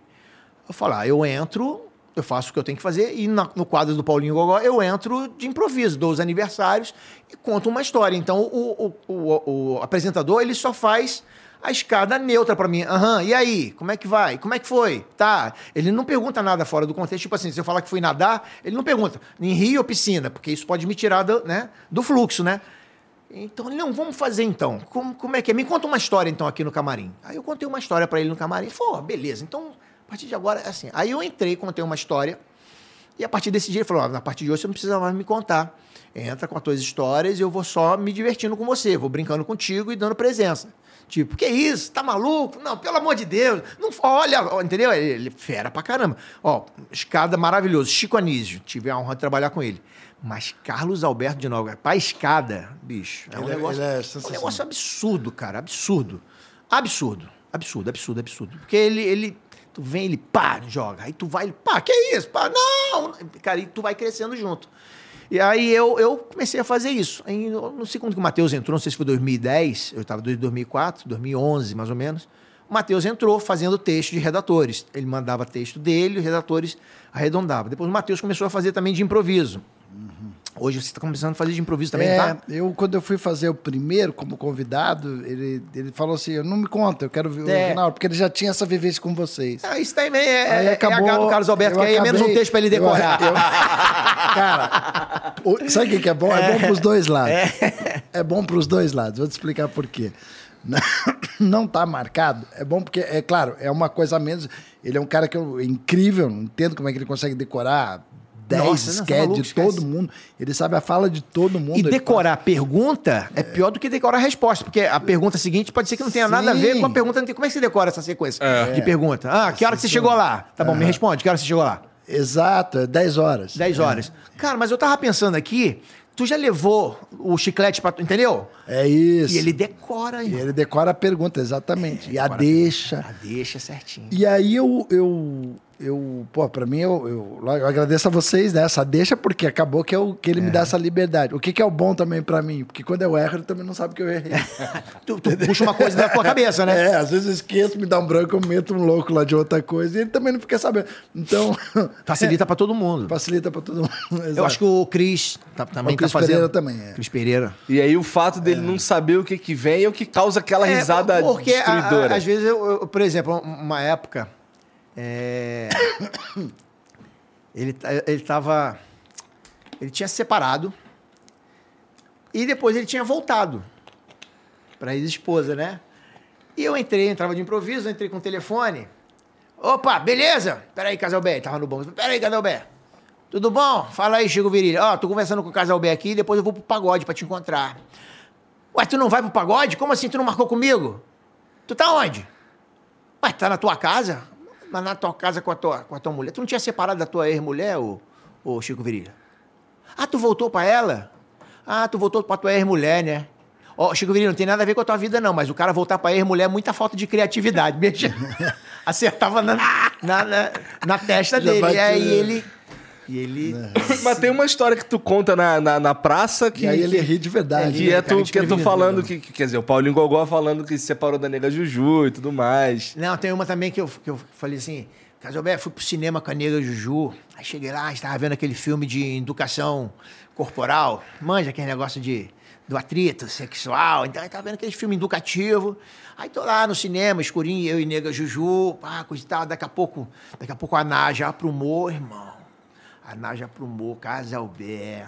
Sabe a Nádia, quando o percurso fica assim largo, assim, fica enlarguecido? Aí ele sei, então a Nádia já tava assim, tudo no escurinho no cinema, Casalbé. Aí fui no ouvido dele. A nega fez uma gulosa. Meu irmão, ele tomou um tiro na costela ele, e eu fiquei no ouvido dele. Aí eu fiquei no ouvido dele, falando, né, o que tinha que fazer. Ela fez, ela fez, ela foi, foi. é, é, Foi, foi um endocuspia, ela fez um endocuspia. Aqueles que desce molhando e sobe secando. E aí eu fui dando porrada nele, assim, né, tiro em cima de tiro. E são esses memes que, que qualquer coisa, um, o- né, É que nem o box, precisa- rim, rim, rim, rim. Caraca, sensacional. Isso vai pra TV e foda-se. Não, aí, não, mas não teve palavrão. Não teve palavrão. É, teve duplo sentido. Não, não sei, eu- É, foi, um, foi, um, foi uma coisa que eu descobri também. Uma criancinha não ia saber Não, o que é foi isso. uma coisa que eu descobri. Quando eu comecei a fazer a escolinha do professor Raimundo, 5 horas da tarde. Ah. Criança pra caramba. O seu boneco não queria o Lug de Paulo, meu amigo Lug de Paulo, que eu não vejo há 200 anos, deve estar muito bem, tomara que esteja. Ele falou, Manfrini, eu não quero mais fazer show de circo. Ele fazia seu boneco. Seu boneco era, né, explosão nacional, né? Aí eu vou pra galera e coisa e tal. Ligadão nas quebradas. Então eu não quero mais fazer show em circo, eu já fiz muito. Eu vou te apresentar o Serginho, que é o cara que vende show em circo. E eu comecei a fazer circo, cara. Eu fazia quatro circos por dia. Na época da escolinha, todo dia, cara. Eu saía de um circo, ia pra outro, saía de um, fazia 20 minutinhos, né? O, o circo fazia os números dele, que eles têm, e eu fazia o começo, ou o final, ou o meio, dependendo do roteiro. Só que era muita criança. Então eu, eu- eu- o Paulinho Gogó ele pegava muito leve na, na, na escolinha. E eu parei de fazer show em circo porque eu queria fazer show para adulto. Por inexperiência, eu comecei a pegar muito pesado. E às vezes desnecessariamente. Por falta de, de, de prática, meu irmão, era temperatura alta, apimentado, meu irmão. E às vezes, muito pesado. Pesado demais. Aí o, o, o, o Nesto da Capitinga falou assim, ó. Até contei isso, não sei pra quem esses dias aí. É, ó, cuidado pra você não pesar a mão. Palavrão, ele é. Ele funciona quando ele é bem colocado. Se você falar o palavrão a torta é direito, a pessoa ouve o palavrão. Se a pessoa ouviu um palavrão e ela ri muito, ela não ouviu, ela não percebe que ouviu o palavrão. Então, nessa capitinga foi me orientando nessa situação também. Aí eu falei, caramba, eu comecei, falei, mas como é que eu, como é que, e aí, como é que eu vou fazer? Então eu comecei a fazer show de humor para adulto, como eu tinha trazido algum público da escolinha, e a criança no show. E eu comecei a ficar constrangido com aquilo. Eu comecei a arrumar as analogias, né? Ó, tava batendo uma virilha com a nega Juju, olha, pô, a criança ouve e ela não entende, né? Ih, é, porra, cheguei em casa de madrugada, meu irmão, a nega, a nega Juju girafa. entortou o percurso da girafa, hein? Fiquei até 5 horas da manhã, só parei quando chorei o branquinho. Entendeu? Olha, é pesado, assim, a, a essência, mas o, não tem, ela su- suaviza. Então, fica até na cabeça do espectador que imagina a situação. Eu acho até, pra mim, eu acho até, eu me divirto até mais falando esses termos. E, e, claro, porque e mexe com a, com a, com a surpresa de quem tá ouvindo também. Exatamente. É, tem uma. A pessoa que é, faz a analogia, ela que faz o input, link, né? O, o, né, o output, o, quem tá ouvindo também. é, Pô, ah, que, olha que legal, né? Que ele foi achar esse trocadilho. O David, que trabalha comigo, né? Ele viaja comigo, toma conta da loja. Eu tenho uma loja de, de autopeças em Niterói. Ele fica lá, que ele trabalhava comigo, era mecânico, então eu botei ele na loja. E aí ele chegou, cara. Caralho, ele- nada a ver, mano. Nada a ver. Peça de, de, autopeça de carro importado, em Niterói, Imports. Caralho. Ali no ponto 100 réis. E aí, quem era o cara que viajava comigo, que tinha oficina, bom mecânico? Falei, David, vai poder orientar os, os, os clientes, não é o cara certinho. Só que o David é muito engraçado. O- os termos dele são de Paulinho Gogó, mas ele falava com naturalidade. Ele, porra, meu irmão, gatinho, aí, tu viu a história do cara lá que falou que que recebeu um flauteado. Aí eu, recebeu o quê? Um flauteado. Eu falei, que flauteado? Aqueles que descem molhando e sobe secando. Aí eu fui inserindo isso no personagem, cara. Imagina, desce molhando e sobe secando. Não- você não dá pra ver a, a cena? Só que eu não digo é, é, o, palavrão. E é, pra mim, né, eu me divirto fazendo e as pessoas se divertem mais do que se eu dissesse um palavrão muito pesado ali. Esse Acho que a, risourama- grande, a graça tá, tá no jeito que, que, É, que o Paulinho Gogó o Paulinho entrega. Gogó é. é. muito malicioso, ele é sacana, ele é mulherengo, ele é, ele Esse- é, ele é um esse- 71, mas ele é, ele é simpaticão, entendeu? As crianças gostam do personagem. Quando a gente é igual fez Nessa o- Capitinga, cara. Nessa Capitinga, a criança é apaixonada pelo Nessa Capitinga. Quando a gente fez o Risorama Rio, eu tava conversando com o Nabote, né? Aí, na bote a gente tá O falando. Nabote, tava falando ele me dele. contou que você abriu uma oportunidade pra ele abrir shows. É, se eu não tivesse aberto, outra pessoa ia fazer, porque ele tem um Ele é talento muito genial. grande, Não, ele, ele ia chegar não, de genial. qualquer jeito. Ele já tava no Risorama por mérito, que o cara É. tava bombando e tal. E já tava até no Porta dos Fundos, inclusive. Mas assim, é, a gente conversando sobre você, né? E ele, ele falando, Diogo, tem uma coisa incrível do Paulinho Gogó, que o público dele. tipo assim, quando eu vou no show do Paulinho É Gogó, meio Paulinho Gogó, né? A plateia tem um monte de Paulinho Gogó de verdade ali, tipo, assistindo. É. Tipo, os caras se coscolar. tipo assim, existe Caralho, que figura maneiro. que, é teu consumidor. Isso é muito doido, Eles cara. já foram ao show várias vezes. o, cara cara que é do- fã foi com a roupa do Paulinho com o do Paulinho Sério? Já, já. Mas às já. vezes é o jeito, o estilo do cara mesmo. Você- ele falou assim, cara, você vê uns caras. Você É vê uns Paulinho Gogó. Não, porque o mesmo. Paulinho Gogó foi criado num lugar onde existiam pessoas iguais a ele. Eu saía da Certo. Rádio Tupi, quando eu fui criar, quando eu tive a ideia do personagem, foi na rua da Rádio Tupi, na Rua do Livramento, que a rádio era lá. Eu saí, eu passei em frente ao Sindicato dos Arrumadores do Carros do Porto. E quando eu passei ali na sexta-feira, eu pegava o ônibus na Praça Mauá, pegava o Tarifa A lá, o Jurema, né? Que vai- ia pra Caxias. Eu reparei que tinha uns caras, bicho, com calça de vinco, sapatinho bicolor, camisa de seda javanesa. É os o cara- malandro, Os carioca. caras trocando ideia. E aí? A zambuja. É, não sei o quê, coisa e tal, bababá. Um linguajar bem peculiar. Eu falei, cara, isso dá um personagem. E os caras con- contavam derrota também, contavam vitória e derrota. Ah, Porra, porra, minha mulher me abandonou, irmão. Porra, tomei uma galhada, não sei o que. Falei, pô, e, e o cara contava aquilo com graça. Eu falei, pô, isso dá um personagem. E eu ficava ali anotando as ideias, parava no botequim, pedia um refrigerante, coisa. Ficava pedindo água ali, tomando, e anotando as ideias ali. Falei, pô, se vou fazer um personagem que conta história, conta derrota, conta vitória.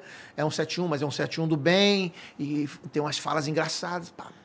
Só que me faltava a voz. Tipo, eu já eu fazia um monte de vozes na rádio. Criança, velho, pai de santo, polícia. Mas, mas como é que você arruma uma voz pro personagem? Eu ficava em casa, não achava voz. Ficava enfadonho, ficava fora de eixo. Ele falei, caramba, e agora, cara? O personagem, só, só para quem tá ouvindo, é, antes de você concluir que essa história é incrível, eu acho que eu, eu Uhum. já ouvi você contar uma vez. Ah, o, o personagem, ao contrário do stand-up, que a gente usa a nossa cara mesmo, e conta piadas e punches e tal, o personagem tem vários elementos que De- a pessoa que está assistindo não, não- não- às vezes não sabe. Não é só o texto. Você tem que achar o figurino, a roupa, a voz, o enredo. A, a voz é muito difícil. É, é. E também a- o, o motivo, né? A história, o começo, meio e fim. Por exemplo, o meu show não É. são histórias que são interligadas uma na outra. Então a pessoa, é assim, por exemplo, eu não chego assim, ah, vou contar uma história de, de político. Ah, vou contar uma história de. Não, Exato. eu começo conversando com a plateia e vou a costurando peruca, ali. né? Que nem você, até pra você achar a peruca. Pra achar a peruca. Mas essa história da voz continua, não E quero te aí me interromper. faltava voz, bicho. Eu falei, caramba, eu preciso da voz, preciso da voz, e nada, nada, nada encaixava. Um dia saí mais cedo da rádio, fiquei conversando com o dono do botequim. Vazio ali, não tinha ninguém, fiquei trocando ideia com ele. Cara, do nada entrou. Esse cara foi lá só pra mim. Eu nem sei se esse cara. Tomara que seja vivo ainda, tomara. E nem sei se ele sabe que foi ali pra me dar a voz. Entrou um negão de dois metros de altura, tipo Arley da Praça é Nossa. Cara, mas entrou e já falou assim: seu Manel! Coloca uma daquelas que engasgou o gato aí pra mim. Caraca. Ah, e o cara aqui, meu irmão, o cara aqui. Aí, seu Manel, hoje o bicho vai pegar, irmão. Vou bater um futebol ali, mas tive um torcicolo no joelho. Acho que eu tive uma rompição no, no minúsculo nas ligaduras do joelho aqui, meu irmão. Tá... Aí eu falei, caraca, meu irmão, eu fiquei assim, o personagem, a voz. E fiquei olhando pro cara, fiquei né, vidrado no cara pra pegar né, o jeito, a, a voz não me sair da- da- do ouvido, né? E o cara percebeu que eu tava olhando pra ele e eu não percebi que o cara já tinha percebido que eu tava olhando. Daqui a pouco o cara falou assim: Senhor Manel, o senhor tá permitindo frequentar boiola agora no estabelecimento? Aí eu falei, ô irmão, você desculpa aí, não tem nada contra, mas eu não sou, sou boiola, não, que eu trabalho na Rádio Tupi aqui, aí contei pra ele a situação do- da voz, né, que eu tava precisando. Então eu preciso de uma voz assim, porra, você tem a voz. Ele, "Ih, tu não é boiola, não, irmão? Falei, não sou não. Ó, seu Manel! Aí, achei que ia comer mais um hoje. o cara era o Paulinho Gogó, irmão. E eu fiquei trocando ideia com ele. Fiquei batendo papo, o cara cheio de história. Eu falei, meu irmão. Aí, e fiquei puxando assunto. Pra quê? Quanto mais tempo eu ficasse com Lógico. ele, mais Não, aquilo ia ficar é- entranhado na eu- minha eu- cabeça. Eu, já teria metido um gravador ali. Na- pra- na época nem tinha esque- celular, não existia Pra não celular na esquecer época. o, o timbre. Não, não, não esquecer existia celular na época, era um momento de só guardar ali. Fui pra casa, meu irmão, e fiquei, pô, aí olha só. Eu saía da Rádio Tupi e eu precisava do jeito. Mesmo para fazer rádio, o personagem é muito. é ele, é, ele é muito estereotipado, ele é muito caricato, ao mesmo tempo que ele é muito natural. Então eu tive, eu tive que pegar a- a- o molejo dele. Tanto é que eu faço quiropraxia, pra quê? Pra acertar minha coluna, que o personagem. Deixa eu levantar aqui. Pode? Pode, né? O personagem, a postura dele é essa aqui. Cara, eu faço show de, há 25 anos que eu faço show. Com essa postura aqui. Então vira Fica e mexe, uma eu tô, hora. eu tô travado. Então eu vou Uma no doutor sim. Coluna, lá no Recreio de Bandeirante, que ele coloca a minha. O Rodrigo Bennett, o doutor Coluna, coloca a minha coluna no lugar. Porque a postura do Paulinho Gogó é essa aqui, né? E aí, eu tive que ficar na rua, eu ia andando da, da Gamboa ali na Mas no Rua do show, você, Livramento. no show você senta um pouco pra dar uma... É, mas, mas só pra contar uma história, levanta. e- mas o tempo, é o tempo inteiro assim, televisão. assim, Mesmo sentado. A postura é essa aqui, o ombro pra frente. Então isso me dá alguns problemas de, de postura, né? E aí, cara, eu, eu, fui- eu saía da Rádio Tupi, eu ia pegar lá, pegava o ônibus Limousine Carioca, lá no, no Largo, do, Largo do São José, no Castelo. Eu ia andando da Rádio Tupi, Rua do Livramento, onde é a escola, é, Cidade do Samba, eu ia andando com um colega que trabalhava comigo, no meio da rua, criando personagem, conversando com ele. Olha lá, irmão, olha lá. Ah, meu tio, meu tio chegando aí, ah, meu tio. Passava um cara na rua andando assim, falava, meu tio, meu tio anda cheio de chave. Meu tio não anda, meu tio frutua, irmão. Fazendo laboratório, bicho, no meio da rua. Até o Largo do São José. Pass- Passava pela Rio Branco e andando de Paulinho Gogó. Eu e esse parceiro, Ricardo, Ricardo Tocai, nome dele. A gente conversando. Pá, e aí? Como é que tá a situação, irmão? Tranquilo? Pra poder eu fixar aquilo várias vezes. E aí, quando fui pra televisão, já fui com ele mais encorpado. Coloquei, criei ele na rádio. No mesmo dia que eu coloquei ele na rádio, contei uma história de improviso lá de piscina. No outro dia já tinha, na época era carta e telefonema, não existia nem e-mail, não tinha internet. Era carta e telefonema, cara. Oh, pede o Paulinho Paulo Tantan, era Paulo Tantan na época, Tantan de pagode. Pede o Paulo Tantan pra mandar um aniversário pro meu pai, não sei o quê. Aí eu falei, opa. Acho que- Aí começou, começou a engrenar o Encontrei aí uma parada. Encontrei a parada. E aí depois fui pro Wagner Montes. Engasgou o gato. É, coloca uma daquela que engasgou o gato aí pra mim. Eu falei, caraca, meu irmão. E aí, esse, esse subterfúgio que eu arrumei de, das analogias, cara, eu, eu, eu, por exemplo, eu conto uma história que não dá pra contar aqui, que é muito longa, da depilação, da nega Juju fazendo a depilação do Paulinho Gogó, que é tudo de analogia, tudo de. Né, pegou ali, na, jogou a cera ali, aí pegou na costura, onde tem a espinha da, da sardinha, a cera escorreu ali né, no pé da arruela. Então é toda de analogia. Eu fiz, eu fiz no Risorama lá, lá no Rio de Janeiro. Sim, essa foi história. sensacional. É muito escroto. Eu acho maneiro o. Como é é? É. É é? Depilei o fofão. Depois, aí, pô, depilei a bochecha do fofão. A bochecha do fofão. Caralho. Tu, tu tá esperando Então, essa porra, aqui eu né? falava com o Carlos Alberto na praça. Carlos Alberto, tu já se depilou? Pô, fui se depilar, irmão. Pô, sabe a bochecha do fofão? Porque a pessoa visualiza, né? É, é, eu acho, eu acho. Precisa ser um pouquinho mais velho pra entender, eu mas acho, quando então, entende é mas legal. eu acho, eu, me, eu, acho, eu acho mais divertido do que falar, depilei o saco. Porque aí não tem, não tem o riso, né? Lógico. Depilei a bochecha, a bochecha do fofão. é que é? Ficou, ficou igual um azulejo. Pô, deixei no. Aí, porra, aí a nega Ju foi casar comigo, né, irmão? Aí levei ela pra um zero estrela. Cheguei lá e comecei dando uma preliminar na nega. Comecei dando uma preliminar, coisa e tal. Quando eu senti que ela tava usufruindo, falei, tá na hora de dar uma martelada, vai ser agora. Aí, só que ela tava muito longe, não ia ter alcance, né? Falei, vou trazer ela pra beirada da cama. Trazia ela pra beirada da cama. Ela falou, Paulinho, peraí que eu tô nervosa. Nervosa por quê? Falou, eu não se depilei. Falei, nego, eu já comi torresmo com muito marcabelo, não reclamei. Entendeu? Já, já comi torresmo com muito marcabelo, não reclamei, vou reclamar disso agora. Aí ela, ela encirmou, foi lá, se depilou, mas quando voltou, voltou no porcelanato, irmão. Chegava a refletir, assim, até me atrapalhava que desviava um pouco o olhar. Entendeu? Então o personagem foi Porcelanato. criando, ele foi arrumando essa, essa maneira de falar, cara, e eu, e eu me divirto. Ó, tem uma história que eu, eu voltei a contar agora no meu show, porque eu conto pra mim. Eu chega naquele momento eu conto a história pra mim, a história da tartaruga, eu conto pra mim, entendeu? É, porque eu me divirto com os termos que ele usa, o personagem, né? É, que é uma piadinha pequenininha, o cara que vai numa festa e tem dor de barriga porque tá comendo, comendo muito, aí pô, o banheiro tá cheio de gente, a fila tá grande, ele vai atrás da casa do cara e aí faz as necessidades ali mesmo. Só quando ele levanta que ele olha, que todo mundo olha depois que faz, ele olhou, não estava lá o que ele tinha feito. E aí ele falou, pô, não vou ficar procurando aqui porque tá de noite, eu vou para casa amanhã eu volto para descobrir o que aconteceu. Foi para casa no outro dia, ele falou, vou lá no meu amigo para descobrir o que aconteceu.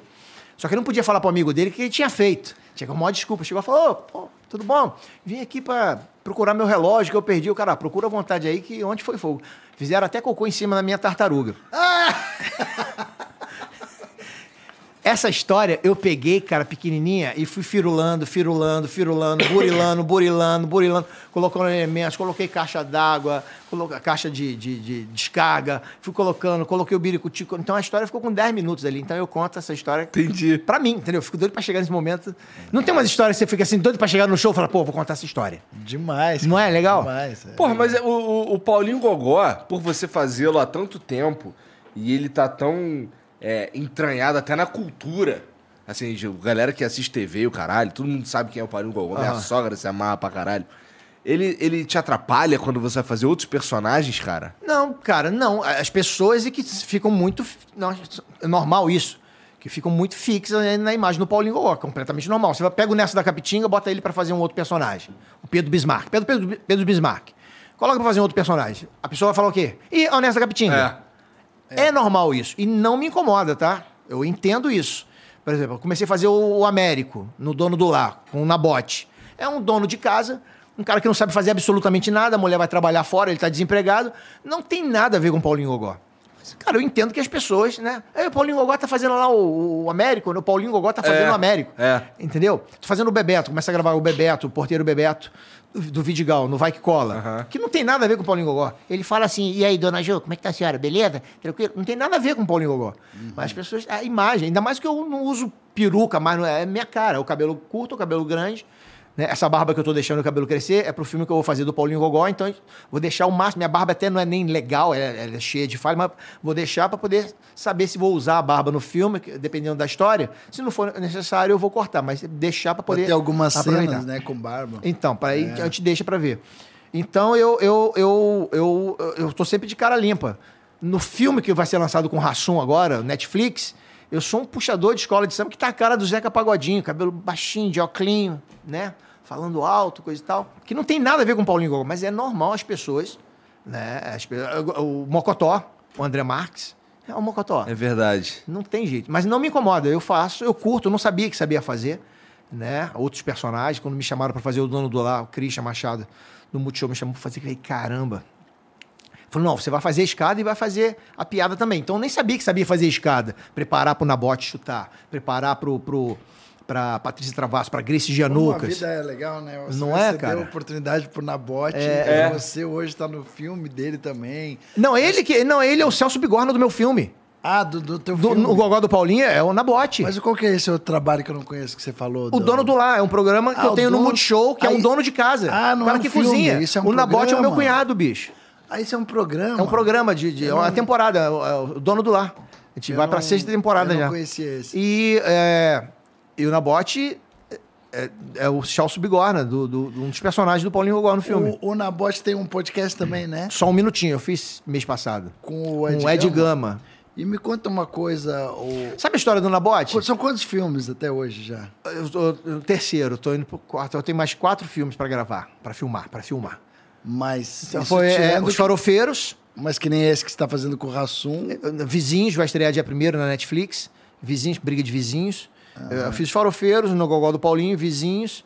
Tenho o que eu vou fazer com a Ale Machado. No, vou gravar o Paulinho Gogó 2 agora no Gogó do Paulinho. Machado. Pô, Machado, é. sensacional. Vou fazer uma. Minha sogra é uma peste com ele no final, no final do ano que vem. Em março eu gravo Os Farofeiros. Tem mais um ou dois agora que eu não, não, tô, não tô lembrado. Ele é um cara bom, É. né, o Alexandre Machado? Escreve Ale bem, Machado, né? é, fora de série. Legal demais. Entendeu? Então, o Nabote, cara, a gente tava conversando um pouco fora, né? Antes do programa, antes da, da Mas o que eu falei, transmissão. eu falei, você é um cara que abriu um espaço para ele antes dele.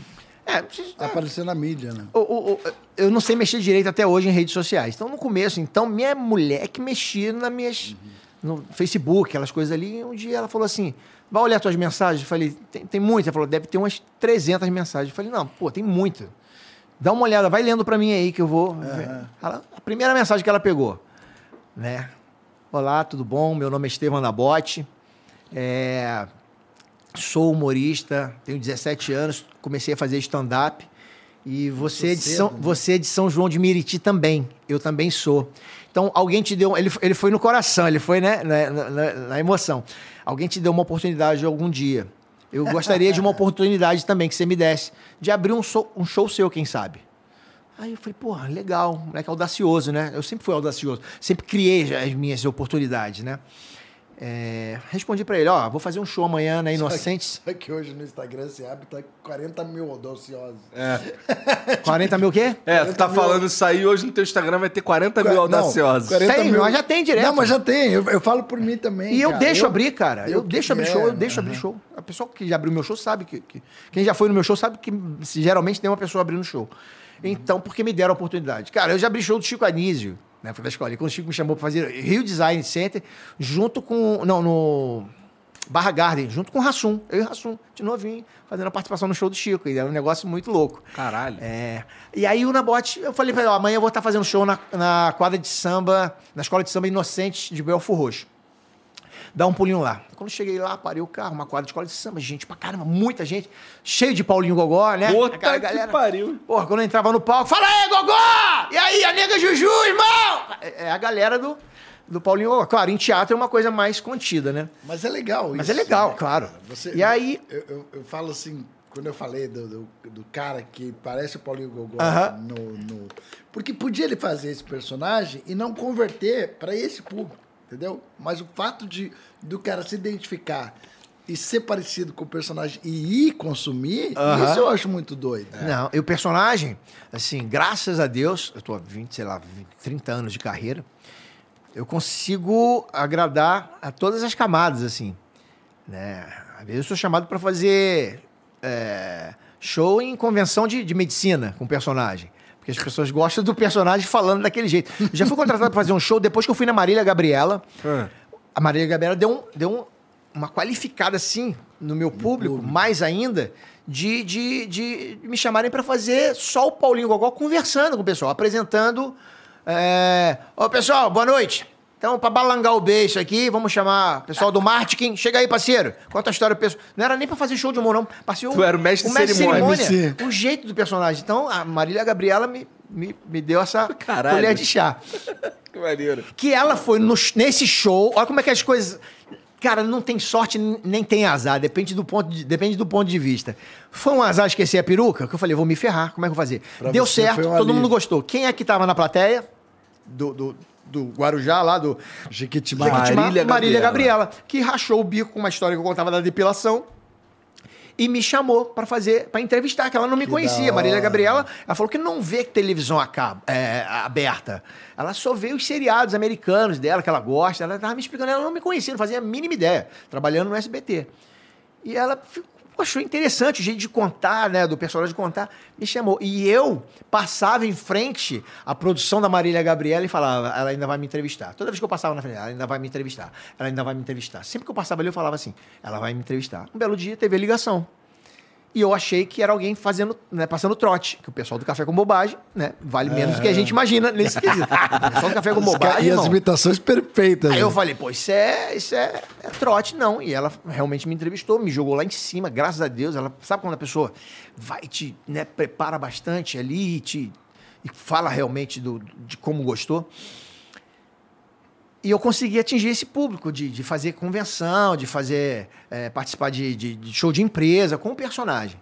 Mas voltando no Nabote, cheguei lá, de muita gente na plateia. Eu falei, porra, o Nabote novinho, 16, 17 anos, se eu não me engano. Ele eu tava falando pra ele, muito Nabote deve ter 24 anos, 25 anos no máximo. Eu fiquei um pouco chocado. É, não, não, o Nabote é informação. moleque ainda, no bom sentido da palavra, crianção ainda. É? O Conversei com ele e eu percebi que ele é muito inteligente e muito engraçado, o jeito dele, o jeito de olhar. Só que ele tinha a vozinha muito assim, ele, é meio, ele tem a É. língua simbilante, Mesmo. né? Ele me contou Topa de Ele tem a boquinha, ele fala assim, com a linguinha presa. Ele me contou o ponto de vista dele nesse show. Vai lá, e aí, continua. cara, eu falei assim, cara, eu não vou colocar o Nabote, porque eu, eu tenho medo. de- A galera já tava ali esperando Paulinho Gogó, escola de samba. Fiquei medo de colocar ele antes e a galera dar uma rejeitada e traumatizar ele, entendeu? Dele ficar, dele pegar medo de palco. Falei, cara, vamos fazer o seguinte: só assiste hoje como é que é o esquema e aí depois você faz. Ele, não, tudo bem, tudo bem. Beleza, aquela vozinha assim. Fiz o show, levei ele em casa, a gente parou numa blitz, né? Ele tem o maior orgulho. Ele falou, pô, a primeira blitz que eu passei, que eu parei, foi parado com o Paulinho Gogó, lei seca. Deixei ele em casa. Eu ia fazer um show na Lona Cultural. eh, João Bosco, em Vista você já deve ter feito Lona Cultural no Rio de Janeiro, que é, maneiraço, né? Maneiro demais. Cara, o Nabote me ligou três meses depois. E aí, pô, tu vai fazer show lá na Lona Cultural, tem como eu ir? Falei, claro, vambora, vambora. Marquei com ele, levei ele. E ele fez, anunciei, cara, ele fez os 10 minutos, cara, engraçado pra cacete. Eu ria pra caramba das histórias de família dele, o que, que ele contava da mãe dele. Só que ele tinha um defeitozinho de cada riso. Obrigado, gente. Muito obrigado. Obrigado, muito obrigado. Ele ficava muito tempo falei- Quando saiu do palco, falei, ó, sensacional. Só agradece só no final. No meio, você faz cara de humorista ali, espera o pessoal rir, alguma coisa, ou aplaudir ou não, mas não fica falando obrigado, senão você polui muito. Fui dando uma dirigida nele. Aí na segunda sessão, ele já. Eram duas sessões, na segunda ele já fez, já atendeu o pedido, ele Só entendeu. agradeceu três vezes. Foi mais ou menos isso, por força do hábito. Mas eu entendi, eu percebi que ele aceitou a dica. né? Eu falei, porra, legal. E foi. Aí, porra, comecei a levar ele pra fazer tudo quanto é abertura de show. E pra me divertir também, que eu falei pra você, né? Que eu me divertia muito, eu ria muito no carro com, a, com o Nabote. Ele abriu, sem sacanagem, deve ter aberto uns 300 shows meus, cara. Caralho. Ah, muito show. que legal isso. Ele conta uma que, que ele, foi, ele foi abrir um show teu lá, aí ele começa a falar. É que- E o, o cara tava na plateia. Ih, é o gordão! Ô E gordão! aí, o gordinho, olha o gordão aí! Olha o gordão aí se é, o complicando! Ele falou que não sentiu as pernas, as pernas ficaram dormentes na hora. Mas ele foi, cara, foi evoluindo, evoluindo e tá aí hoje em dia. Aí, pô, por coincidência, tra- trabalha comigo, por coincidência mesmo, trabalha comigo no filme, no Paulinho Gogó e no Dono do Lar. Falei assim, Manfrini colocou ele lá? Não, eu sugeri o nome dele, mas foram sugeridos outros nomes também. Lógico. Cinema, assim, cinema tem um personagem, tem três, quatro indicações pra ver o perfil do, do, do ator, se tem a ver com o personagem. E aí eu indiquei pro Paulo Cursino, né? Que é um gênio, eu adoro e ele, pro cara. Roberto Santucci. O- falei, cara, tem um o- Nabote. E aí eu- gostaram do Nabote. Quando eu entrei no Zorra, um dos, Era o Paulo diretor- Cursino. um dos diretores de criação era o Paulo, Paulo Cursino. Cursino. Genial, né, cara? Uhum. Cara legal, de Taubaté, né? Que, de São Paulo, muito legal ele. Gosto muito E foi nesse É esquema o cara aí, que cara. fez agora todos esses filmes que estão bombando, né? É, Da até que a sorte separe com pro o. Assum, de pernas pro ar, os farofeiros. É. Cara, tem um monte de filme com ele aí. So- Os filmes do Cursino é tudo sucesso, Tudo sucesso, né, tudo- tudo ele campeão de pá, bilheteria. certo, assim, na mosca. E Muito tu legal. curte pra caralho. Bom, eu te perguntei antes, antes da gente começar, se tu curtia. Se tu era realizado na TV Tudo que eu faço. mais. E tu Rádio. falou exatamente isso. É, e, e os filmes também entram nessa jogada aí, tá curtindo pra caralho fazer Curtindo filme. demais, porque são linguagens diferentes, né? Rádio é basicamente isso aqui. e Conversa ao vivo, É. pá. E aprendi onde eu- foi minha escola mesmo. Minha escola, minha faculdade. Aí depois televisão. Wagner Monte Chico Anísio. Também pós-graduação. Pô, trabalho com Chico Anísio fazendo humor. Imagina, cara. E aí, Praça é Nossa. Outra linguagem diferente. Show. Show é aquilo que a gente faz ali. É cara a cara com a plateia. É você sozinho. Resolvendo. E o cinema, que é uma outra linguagem diferente. Uma cena de, de, de, de 10 segundos, às vezes demora um dia inteiro para ser gravada. Que inverte a parede, inverte, falseia, aumenta você, porque o ângulo tem. Gravou primeiro o Diogo Portugal, vai gravar a mim, mas aí quando bota a câmera para lá, parece que eu tô mais baixo. Então tem que botar aqui para falsear, para ficar cena equilibrada. Então é um negócio é, mais, mais Trabalhoso. artesanal, cara. É um negócio assim, muda a luz, ó, o sol tá, tá baixando, tem, que- tem que botar um butterfly para poder matar a- o, o sol estourando ali a iluminação. É. E eu, eu curto pra caramba. O Danilo Gentili falou que não gosta da espera, da demora ali pra gravar uma cena. Ele tava falando, ah, é maior saco gravar cinema, eh, fazer cinema, porque demora muito. Eu já curto, que eu fico observando a galera mexendo, muda pra cá, tira a parede. Né? Nos farofeiros tem uma cena que eu gravei no banheiro, os farofeiros que eu gravei, enquanto tava pegando em mim aqui, eu fazendo xixi, conversando com o cara, tinha uma parede na minha frente. Agora eu vou gravar o, eu, eu olhando pra parede. Aí tive que tirar a parede, tiveram que tirar a parede, mudar a iluminação todinha pro lado de cá, poder pegar um outro eixo. De, cara, Nossa. é o dia inteiro. E tu, ficou, tu fala que tu fica observando isso daí, que tu curte o caralho, mas é, tu curte observar ou é uma parada que tu se vê fazendo no futuro? A dirigir? Cinema? Não, não. Eu gosto de observar mesmo, de aprender até para poder facilitar a, a- a minha interpretação. Porque às vezes, às vezes você tá dirigindo um filme, você tá explicando Cara, uma cena pro é ator fácil, ali, é. Aí eu fico prestando atenção no que você tá falando para ele, porque vai servir para mim. Porque depois eu vou, eu vou, eu vou, eu vou ah, fazer uma cena com ele, a mesma que você tá explicando, então às vezes você vai explicar para mim, eu já, já tô ligado, entendeu? Então eu fico observando tudo. É, aquela movimentação toda ali, de luz, de câmera, de. Eu li de um livro produção. uma vez que chamava Acting for the Camera, né? Que não tem nada a ver você atuar no teatro do que isso que ele está falando do cinema.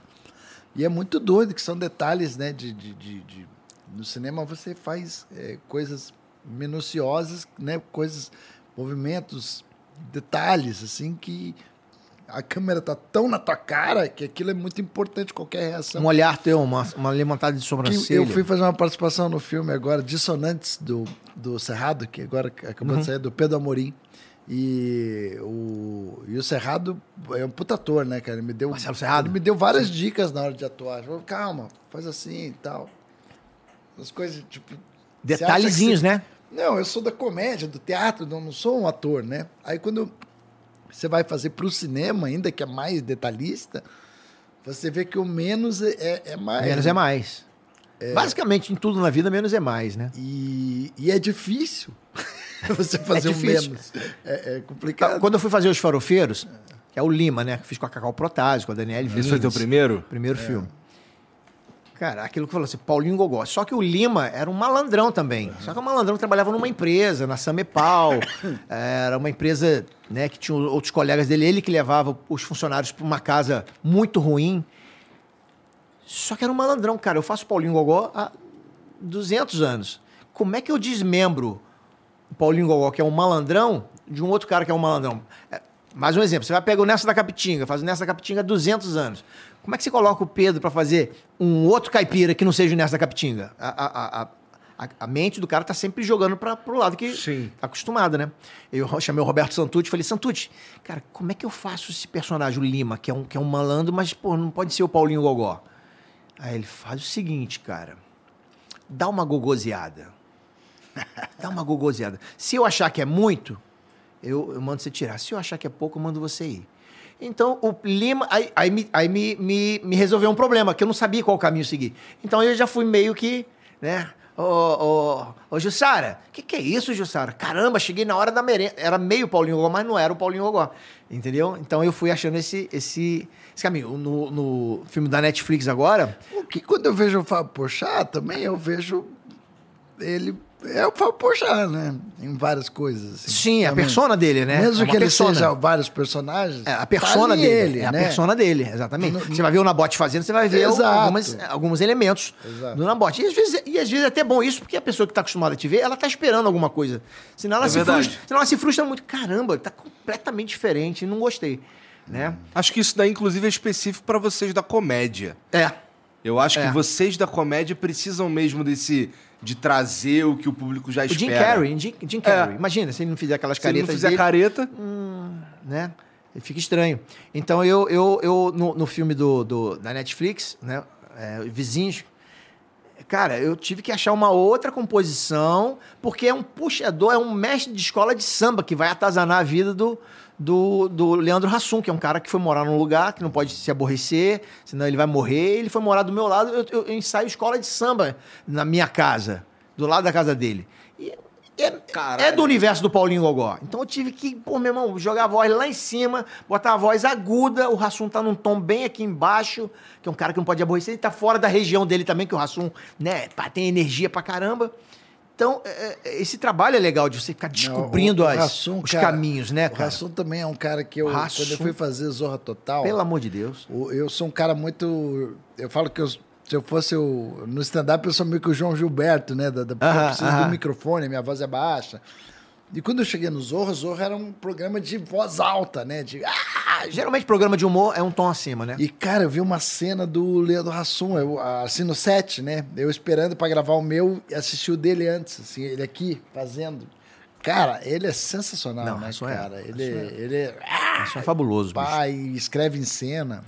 Isso Tem que trazer ele aqui, pô. Não, ele já veio, ele já veio, foi legal pra caralho mesmo. Ele, ele- ele foi, na- ele foi no- Ele foi no Vênus Foi no também. Vênus, foi no Vênus, Vênus foi no Vênus também. também. Aí um tempo depois ele veio aqui, ele é legal pra caralho mesmo. Tranquilaço. Pô, eu tô comendo sozinho essas coxinhas. Não, pô, é porque assim, você é obrigado a gostar dessa coxinha, né? É maravilhosa essa coxinha. É gostosa, é gostosa. Por que foram trazer bem a coxinha do Madeiro? Bem hoje que eu estou aqui.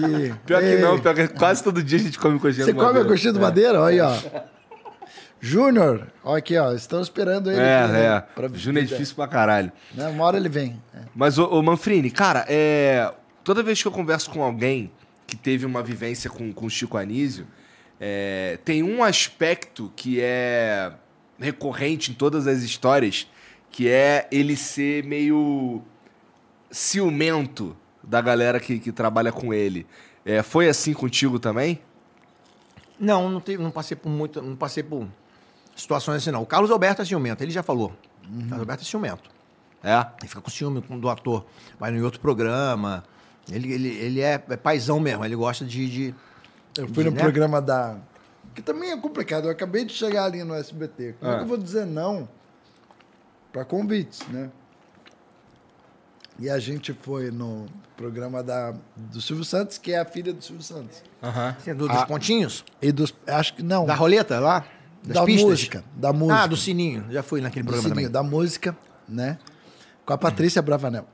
E daí ela, ela eu tava conversando, ela faz, faz uma piada, você faz stand-up, né? Faz uma piada. Aí é Nossa, foda. aí- Pior coisa que tem, né, cara? Difícil, porque eu fiz a piada e ela, Caralho, que pira, ela né? não riu, né? E tipo assim, tá. E, e ficou aquele. Cara, e aí meus colegas, vindo que eu tava me ferrando, começaram a morrer de rir, né? Mas rindo da minha tragédia ali, né? De, de não estar funcionando. E daí o Carlos Alberto falou: É, pô, mas é, aqui na praça é diferente. É, porque assim, um, um- um show Não. de stand-up precisa de uma construção e tudo mais pra piada funcionar, né? Não é, é. conta a piada aí. Mas esse, esse, esse, esse ciúme do Carlos Alberto é até uma forma de proteção, né? É, porque pra ele, ele viu assim. Não que, pô, imagina, só a mesma emissora, ele adora a Patrícia. Não, não, ele não tem... É, Mas assim- É uma coisa dele... uma coisa dele assim, que ele falou assim: você ali fora do contexto, pra mim é ruim. Tipo, ele me deu esse recado, assim, saca?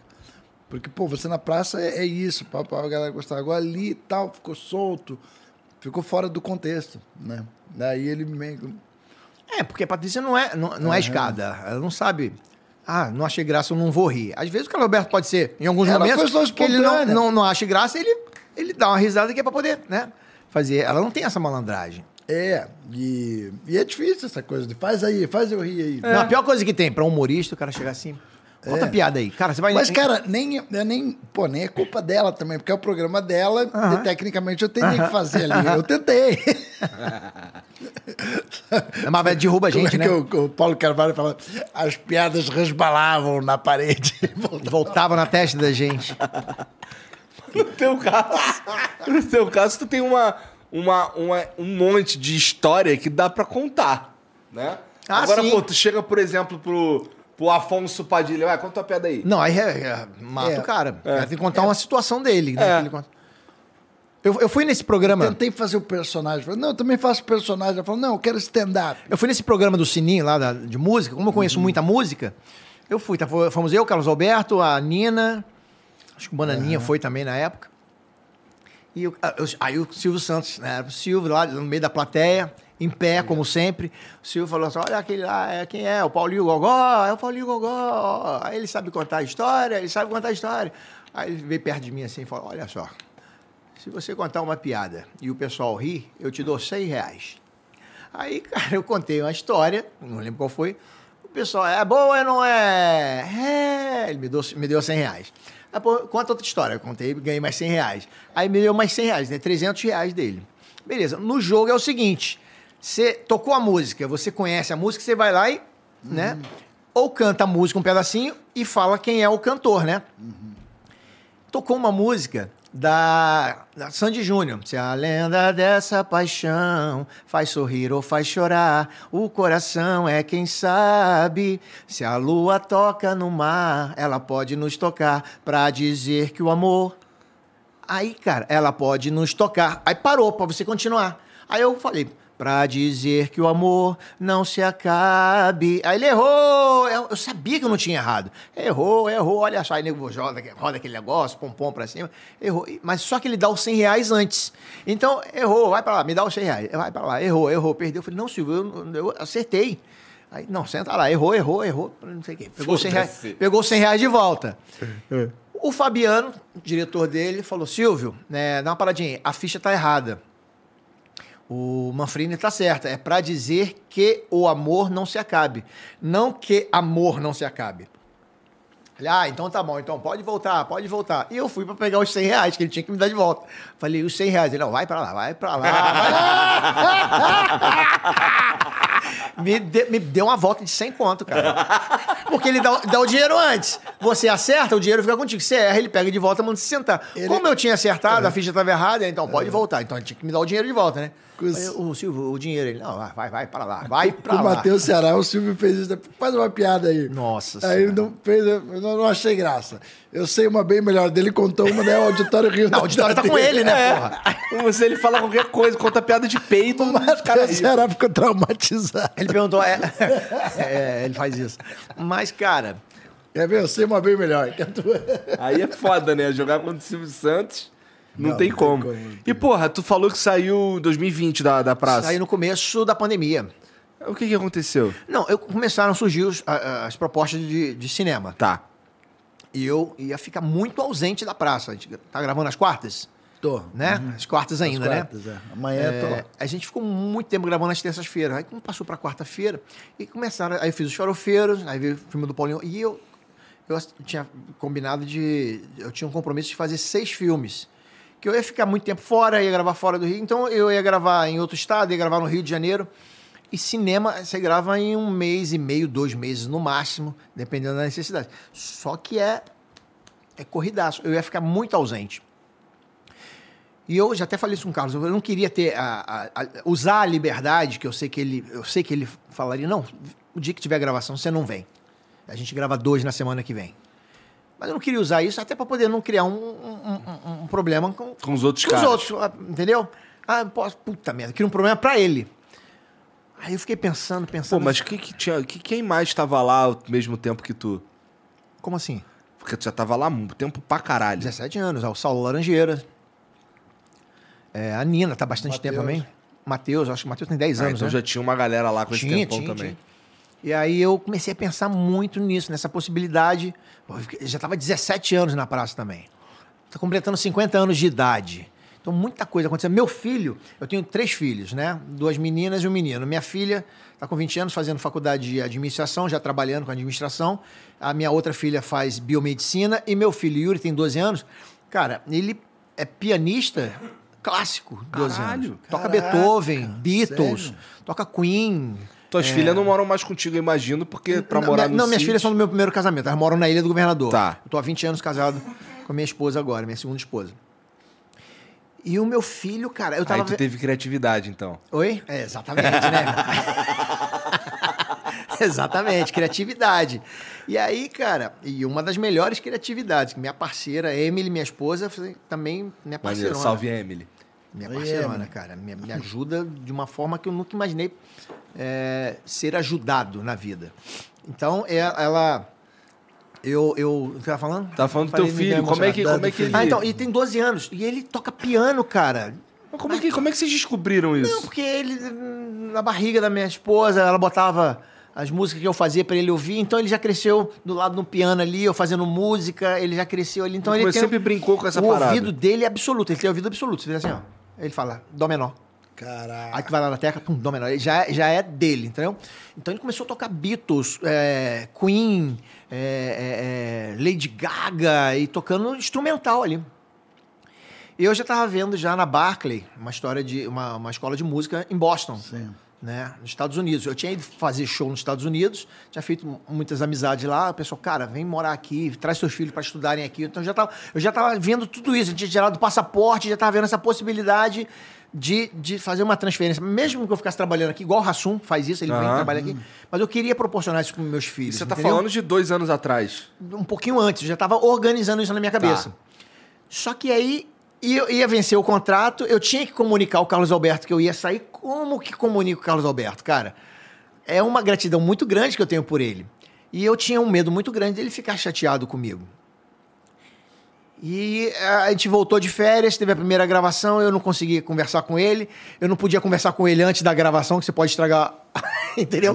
Como é que eu converso depois da gravação, que ele tá cansado, tem que ir embora pra casa? Eu vim pro Rio de Janeiro. Quando a gente ia gravar na terça-feira, pandemia, a produção me ligou, a dela me ligou, falou, Manfrini, suspenso, gravação, pandemia. E aí? Como é que eu. Como é, o que ia ser difícil conversar olho no olho com o Carlos Alberto? Você tem que falar pelo telefone. Como é que se fala pior. telefone? 17 anos, muito pior. Aí ele foi pro sítio dele, eu fui pro meu também, fiquei isolado lá e minha cabeça começou a pirar. Meu contrato ia vencer dia 1 de abril. E eu. E, agora? não era mentira? Não era mentira, na verdade. Caralho. Só que se eu não comunicasse, ia, ia renovar automaticamente. Ah. E aí eu tive a ideia de ligar pra doutora Renata, a esposa dele. Doutora Renata, me salva, pelo amor de Deus, o que, eu faço? Ela, Manfrini, pelo amor de Deus, caramba, ele vai ficar chateado, vai ficar triste, vai, ficar chateado comigo. Ele, não, com você não. Ele gosta muito de você. Ele vai ficar feliz com você, mas vai ficar muito. Eu falei, cara, mas eu preciso falar, vai ser uma coisa muito legal pra mim. Ela, não, vou dar uma preparada. Aí, só que aí ela já tinha colocado no Viva Voz. E aí ele me ligou logo depois, cara. Me ligou, eu não atendi. Falei, caramba, ela deve ter contado pra ele. Aí hoje ela, acho que ela contou aqui, inclusive. Que tinha colocado no, no Viva Voz quando eu liguei pra ela. Ah. Manfrini me ligando, o que, que pode ser? Aí botou pro Carlos Alberto. Aí ele me ligou, cara, e eu fiquei com medo de atender. E ele, né, ficar chateado. Mandou um áudio pra mim de cinco é minutos. uma relação quase de pai e filho. Exatamente. Né? Não era medo de falar com ele. Era como falar com É o ele. pai- né? é o filho De que tem que mostrar o boletim. Tipo, pai. É tipo assim, pai, o senhor investiu em mim, o senhor me preparou e agora eu vou. Eu, eu, eu vou voar, né? Vou para outro lugar, vou para. Se o senhor me dá essa oportunidade, de novo, mais uma vez, né? É- é- como é que ia ter essa, essa conversa? É quase que uma segunda oportunidade. Não é? Né?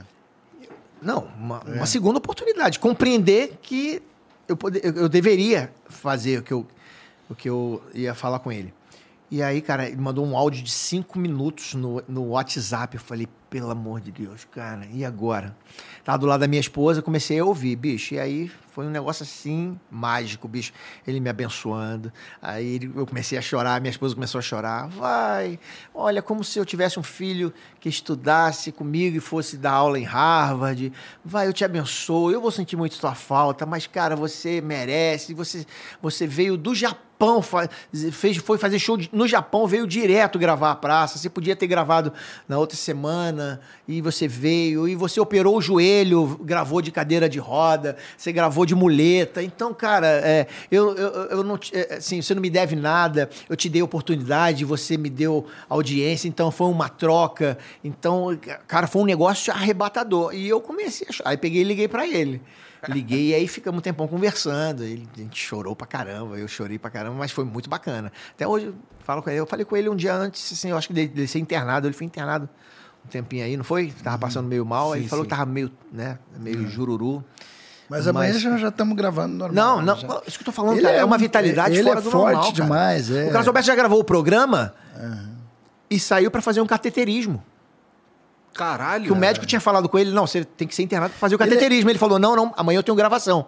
Aí eu, não, tá maluco, que gravação? Ele falou, não, tem, tem gente que é contratada, vai receber se não tiver gravação. Mas tem gente que é cachê. Então, eu, essa, essa pessoa conta com esse, com, esse, com esse dinheiro. Eu vou fazer a gravação e vou fazer o cateterismo logo depois. Tanto é que ele foi, saiu da gravação, foi fazer o cateterismo. Uma dessas aí que o Frota começou a chorar, que ele reuniu todo mundo no camarim explicando, gente, ó, eu vou sair daqui, vou fazer um cateterismo, não sei o quê, coisa e tal, papapá. E aí, cara, o Frota começou a chorar. E acabou a reunião, eu tô saindo assim, eu encontrei o Frota no, no corredor. Porra, irmão, que porra é essa de cateterismo? o Frota sei. O Frota ficou preocupado, porque o Caralho, tu imita igualzinho. Porra, irmão, que porra é essa de cateterismo? Eu falo aqui um, um lance do Frota, o pessoal acha que eu tô fazendo propaganda do Frota. Não, mas eu conto. eh, O pessoal fala, pô, eu tô contando uma história que o aconteceu com o Frota- Frota. o Frota é gente Não- boa, é, né, não, cara? é isso que eu tô falando. Ele é o pessoal fica boa. chateado de falar que é gente boa. Cara, não tem nada a ver. É, o que, o que o Frota faz da vida dele, É. deixa de fazer. Com a gente, sempre foi um camarada muito. Cara, né? ele, ele. Agora, se ele o cara- a pessoa- fazer a fritada, ele. Então, cara, ele se a pessoa gosta do Frota ou não gosta, mas comigo foi, cara, foi de uma. Porra, quando- depois dessa festa no, no Guarujá, do Jequitimá, o Pelégio me chamou, não me conhecia, falou, cara, que maneiro, pô, você trabalha em rádio, trabalho, o Carlos Alberto falou, pô, sugere alguma coisa pra você fazer aqui no canal? Eu falei, como assim? Aí sugeri um piloto de um programa em cima da Patrulha da Cidade, que era a Patrulha do Riso. Na época, o Frota era diretor eh, de novos negócios. Ele era, eu me lembro. Lembra Eu- disso? Eu cheguei a conversar com ele nessa Porra, época. irmão, e o Frota, o Pelé chamou o Frota pra dirigir o, o- o piloto do meu programa, que a Marley tava. É. Tava o Gigante Léo, né? Eu botei a galera pra fazer o piloto ali. Pô, o Frota, num carinho pra que desse certo, numa disposição, numa, numa entrega pra que desse certo. Eu vou, vou falar mal do cara? Não vou falar. Agora, que ele faz é problema dele, se tá certo ou tá errado, é problema dele. Eu não vou falar mal do cara, porque o cara sempre Mas me no trato bem. pessoal contigo, nenhum problema. Não só né? comigo, o- o- Não, é, o- não. Às vezes mundo. eu conversei com ele também, foi legal Porra, pra não é? caralho. é. É, Eu fui, então, num, eu aí fui o pessoal- num podcast que ele tá fazendo e ele foi pô, super respeitoso. E o pessoal não tem a inteligência de entender que eu tô contando uma história. Eu não tô falando que o Frota é do caralho, vote novo. Não tô falando nada disso. Tô falando uma história que aconteceu. O lance do cinema comigo aconteceu por causa do Frota. Mas antes o Frota tinha dirigido esse piloto meu, que deu errado. Aí ele falou, porra, Paulinho Gogó, acho que eu fudi mais um, irmão. que, tem- que não foi aprovado o piloto, ele, porra, acho que eu fudi mais um. Então, cara, e depois do Frota me encontrou no corredor, ele saindo do camarim dele. eu Pior é imaginar a cara do Frota. É, né, porque não deu certo. Ele falou, "Ah, é, O Frota, ele, um." ele, é o, ele é o Frota, né, cara? Ele tudo é o que ele. Frota, Ele me é, contou uma história que eu achei incrível, que eu vou resumir aqui rapidinho. Não, não, ele, tem ele problema. me contou a história daquele. Sabe aquele, aquele vídeo do Hoje a festa é sua, hoje a... Porra, aquele é sensacional. Ele falou que ele chegou no, no, no set, ele tava trabalhando na Globo, que ele tava bombando. Aí, tipo, ele tava começando, né, na Globo. Daí ele viu lá que o lugar dele, naquela coisa, do, era lá no fundo. Aí ele, porra, viu que os atores mais foda estavam na frente dele, foi lá, se os caras viram, ele trocou O nome dele, da cadeira. Botou o nome dele na frente. Aí na hora da gravação ele ficou na frente, na Glória Menezes. Assim, E Alexandre. Cara, eu tô só saindo. que daí ele chamou toda a família pra assistir, só que cortaram.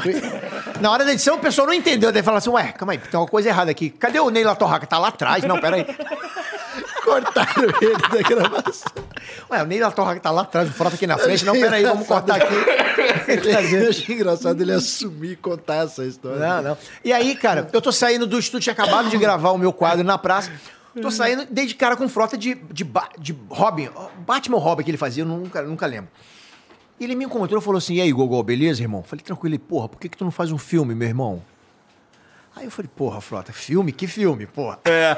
Frota me encostar, Frota me encostar na parede e falar, por que, que tu não faz um filme, meu irmão? Falei, que filme, Frota? Ele, porra, não é pornô não, pá. Aqui. porra, parceiro, é o seguinte aí. Faz um filme do Paulinho Gogó, irmão. Porra, o pessoal gosta de você pra cacete. Porra, eu tô, no, eu tô no futebol americano lá do Corinthians, o pessoal só fala em você, irmão. Nego, onde eu vou, nego pergunta por você. Então faz um filme. Eu falei, Frota, eu não tenho. a- eu não sei qual caminho. Eu não faço a mínima ideia a quem procurar. Não é o meu métier. Eu não sei. Ele, não, tem um parceiro meu que faz uns projetos aí. Eu vou pedir pra ver se ele né, organiza. Pensa numa história pra você. Só que o Frota nunca mais tocou no assunto. Ele passava por mim, não tocava no assunto, eu também não queria ficar. Né? E aí, e aí, e aí? Não tocou, não tocou no assunto. Saí, cara, fui fazer um show no Teatro Alterosa. Na TV Alterosa, lá em BH, que é a a afiliada do SBT. Tô fazendo show, tô tirando foto com o pessoal no final. Um rapazinho chegou pra mim, e aí, quando que vai ter o filme do Paulinho Gogó? Eu olhei assim falei, ah, não sei. Tá. Fui fazer um show no Rio Grande do Sul, duas senhoras me perguntaram, e o filme do Paulinho Gogó, quando é que vai ter? Começaram a perguntar. Falei, opa, isso aí deve estar no inconsciente coletivo. Aí comecei a, a pesquisar sobre isso. Botei no YouTube, tava lá uma entrevista do Roberto Santucci e do Paulo Cursino. Falei, cara, o Cursino me segue no, no Twitter. Fui olhar, ele me seguia, só que eu mandei a mensagem pra ele por DM, né? Ele não me respondeu. Eu olhei a última postagem dele, tipo assim, um ano atrás. Falei, não dá, ele não mexe mais no Twitter. Perguntei o Magalhães, Magalhães Júnior, redator da praça. Magalhães, você tem o telefone do Paulo Cursino? Você conhece ele? Ele, porra, meu, meu amigo, trabalhei com ele.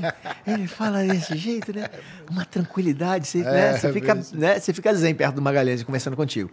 Me deu o telefone do Paulo Cursino. Tô chegando em Divinópolis para fazer show, mandei uma mensagem pelo WhatsApp. Cursino, aqui é Maurício Manfrini, Paulinho Gogó. Preciso te perguntar uma coisa, se você puder. eu Te agradeço. Ele, ô rapaz, beleza, porra, sou teu fã, não sei o quê. Tu foi fazer show no Japão, fez show em Boston, fez no show. Pô, faz show todo dia, não sei. Aí eu falei, opa, o cara tá. O cara tá ligado. E o Paulo Cursino é ligado. Ele Ele, é muito conhece ligado. todo Ele- mundo, ele conhece o trabalho de todo mundo, cara. Ele é ligado. e Ligadaço. ele- E ele é, de uma humildade, assim. não, incrível. fora de sério. É. E aí, cara, ele. Ó, eu- em cinco minutos eu entro numa reunião aqui. Dá pra tu falar comigo? Eu falei, não, eu tô fazendo um check-in aqui, te ligo amanhã. Ele, não, tu chega que hora do show? Tá onde? Eu falei, tô em Divinópolis. Ah, eu durmo três horas da manhã, pode me ligar. Chega meia-noite? Eu falei, chego, me liga. Eu falei, ó, posso ligar mesmo? Ele, pode ligar. Liguei. Cheguei do show, liguei. Ele, aí, como é que você tá? Tudo bom, meu irmão? Porra, tratou bem pra caramba, né? Eu falei, ó, quero te perguntar uma coisa. Se eu estiver perguntando uma besteira, uma coisa fora de contexto, uma coisa. Que às vezes tu pode perguntar uma coisa fora da. Às vezes não é nem aquele Fora cara das quatro linhas, tá? né? Assim. aí, hã? Às vezes não é aquele cara que resolve esse problema. É, às vezes é outra parada. né? Aí, não, pode perguntar. Hum, Ficou agarrado aqui a coxinha. Perguntei, contei essa história do Frota, contei a história do, do, do, do filme, contei a história pra ele. Ele falou: Ó, Manfrini, tu não tá me ligando uma hora da manhã pra perguntar uma parada dessa, né? Eu falei: Puta merda, dei varada na água. Fiquei sem gração. Eu falei: Não, esquece, finge que eu não perguntei nada, esquece. Ele: Não, não, você não tá me ligando essa hora pra perguntar isso. Falei, não, não, deixa pra lá, deixa pra lá, irmão. Não, deixa pra, finge. Não conta pra ninguém, pra não passar vergonha. Deixa passar vergonha só contigo. Ele, não, meu filho, nem é isso. Cara, durante um... Tem um ano que eu venho falando nas, entre- na- nas reuniões de pauta aqui na Downtown Filmes, na Camisa Listrada, fala, gente, tem o Paulinho Gogó, que tem um tempão aí fazendo show, já tá, em, já tá, né, faz show há muito tempo, tá, fez escolinha, tá na praça, faz show pra caramba, é muito popular, vamos fazer um filme com ele, tava sugerindo. Só que, cara, se você tá me ligando e tá acontecendo isso, vamos marcar pra gente conversar. E aí foi quando eu fui pro Rio de Janeiro. Porra, o jeito que ele fala parece que é, tá maluco, cara. Não, porque ele achou muita coincidência. Tipo assim, pô, eu vou sugerir no teu nome. E as pessoas estão perguntando, vão marcar pra gente conversar. E aí começou o processo todo de cinema, de filme. Eu ia fazer primeiro o filme do Paulinho Gogó. E aí me perguntaram, quem, quem que vai ser a Nega Juju? Eu falei, cara, eu não sei, porque cada um imagina de um jeito, é um personagem fictício. O Chico Virilli, Celso Bigora, Birico Tico, Elinho Gastrite, são personagens que eu uso pra contar nas minhas histórias. Então, de repente, se eu... Se eu é, colocar a nega Juju ali fisicamente, pode ser que o outro imagine de um jeito e, e quebre aquilo na cabeça da pessoa, né? Não, mas cinema tem que ter um, tem que ter um, um molho a mais, né? Para tirar o cara de casa, tem que ter elementos novos. Não pode ser só você contando história que essas pessoas já vêm na praça. Tem que ser uma parada diferente. Falei, caramba. Ó, só tem uma. Se tiver que aparecer a nega Juju, falei, cara, a gente pode fazer que nem a, gata, a, a dona do Tom Jerry. Lembra a dona do Tom Aham, Jerry que só aparecia a batata da perna dela? E o rosto não aparecia? Falei, então, vem a nega Juju, aparece a bunda da nega Juju, bundão da nega Juju. Quando fosse virar pro rosto dela, corta pra outra cena, pra, né, pra outro take. Não, mas se tiver que, que aparecer a nega Juju? Falei, ah, só tem uma atriz que eu não conheço pessoalmente, mas se for, tiver que aparecer, eu acho que tem que ser ela. Quem? Falei, Cacau Protásio, que faz o Vai que Cola, que faz a, a, a Teresona no Vai que Cola. Mas é? Falei, ela eu acho que é, que é que mais pode né, fazer a nega Juju. Tá, tá bom, beleza. Passou o tempo. E me chamaram para ler um roteiro. Pega esse roteiro lê, lê aqui. Me chamaram lá, fui ler o roteiro. Eu achei que era um filme do Paulinho Gogó, porque a história é divertida, com a minha mulher, com meus dois filhos. Na realidade, eu tinha um só. Falei, aqui colocaram um filho a mais. Deve ser o negócio de colocar uma coisa a mais. Eu falei, ah, legal. Pô, topa fazer esse filme? Eu falei, ó, mas como assim topa fazer esse filme? Não é o filme do Paulinho Gogó? Não, não, não. Esse é Os Farofeiros. Eu falei, ah, tá. A gente vai fazer antes do Paulinho Gogó. Falei, beleza. Tá bom. Aqui, o nome da. da é, tá Jussara. Quem é Jussara? Eu até que, achei até que era por causa de Nega Juju, de Jussara. Não, não. Jussara vai ser o nome da personagem. Vai ser tua esposa. Que já estava contratada para fazer os farofeiros, que era a Cacau Protásio. Caraca. Quando você falou que poderia ser a, a Cacau Protásio para fazer a Nega Juju, a gente falou, cara, você tá rolando um. Tem alguma coisa do aqui, universo né? aqui. E aí eu e eu, a Cacau Protásio virou minha irmã, cara. A gente tem uma, uma- uma- um entrosamento fora de série. Ela foi a Nega Juju, Ela- ela no é Vai muito- Cola, eu ela sou é namoradinho boa, né? dela. Muito engraçado. Entendeu? Ela estreou o show dela agora, tá arrebentando, é? né? Estreou 100% Cacau. Tá em cartaz no Norte Shop. É? Sexta domingo. Cacau Protásio. 100% cacau, maravilhoso. Porra, é, mas esse, esse esquema assim, você falou que você ainda tem outros filmes pra gravar e tal. É, a negociação pra fazer todos esses filmes acontece tudo de uma vez só? Farofeiros foi primeiro, segundo foi no Gogó do Paulinho, e junto com o No Gogó do Paulinho, né? Esses todos numa negociação só? É com a camisa listrada. Com a camisa listrada, lá do. Com a Downtown Filmes. Tudo um, um produtor só e um distribuidor só. Aí depois o- o- os outros que foram mais assim, junto, porque eh, a gente teve ideia. Aí a Lê Machado me chamou pra fazer Minha Sogra é uma Peste com ela, que eu vou fazer um cara que. Enfim, vai, vai ter problemas com a, com a sogra, vai ser uma sogra meio fora do normal. Então surgiram tudo, porque a mesma, a mesma empresa, a mesma distribuidora, então a gente combinou tudo ali. Os vizinhos, né? Que vai, vai ter os vizinhos dois, se Deus quiser. Farofeiros dois, a gente vai gravar em março. É, tem isso, né? Os filmes vão tendo um, É, dois, é, isso é, muito legal. É, funciona o primeiro, faz o segundo. Faz o segundo. Né? Funciona o segundo, faz o terceiro. É. E aí, cara, e é uma, é uma linguagem diferente. Cinema é um negócio que eu, que eu curto demais fazer, cara. Eu acho bem, bem Mas é- interessante. também é uma novidade na tua e vida. agora pra streaming também, né? Que a gente tá fazendo pra A Netflix. pandemia atrapalhou muito, né, o pra- cinema. A pandemia me enlouqueceu, porque tava com tudo engatilhado pra fazer, né? Até por isso que eu ia ficar. E foram acumulando Acumulou, não, encavalou tudo uma coisa na outra, e quando foi liberando, foi liberando tudo. E aí, como é que você cumpre tudo? Né? É. Aí tive que organizar tudo na cabeça e fazer espremido e correr pra Teresópolis pra gravar com o Rassum, voltava pra fazer o Promodei no Vai Que Cola e tinha que fazer alguma coisa do, do, do dono do lá, que já tava voltando também. Foi, um, foi, um, foi uma loucura, cara. Mas agora já tá. As Agora já, já tão- tá, já tá trilho. organizando de novo. Então, começa a gravar o Vai Que Cola agora, agora dia 1 segunda-feira. Lá no Rio, que grava? Lá no Rio, lá no, no, no Rio No Rio Centro. Centro, falou. Aí em novembro e dezembro eu gravo. Gravo o filme do Paulinho Gogó, no Gogó do Paulinho. Janeiro e, ma- fe- Janeiro e fevereiro gravo a sexta temporada de O Dono do Lar, com Nabote, Patrícia Travasso, Tato Gabos Mendes, Érico Braz, JP Rufino, Michele Machado fez a última temporada. Ah, que legal. Michele, eh, a Lili de Siqueira, enfim, a galera. Marcos Oliveiro, Tu Beisola. se envolve no. Tu se envolve na, na escolha do, do- dos, dos atores?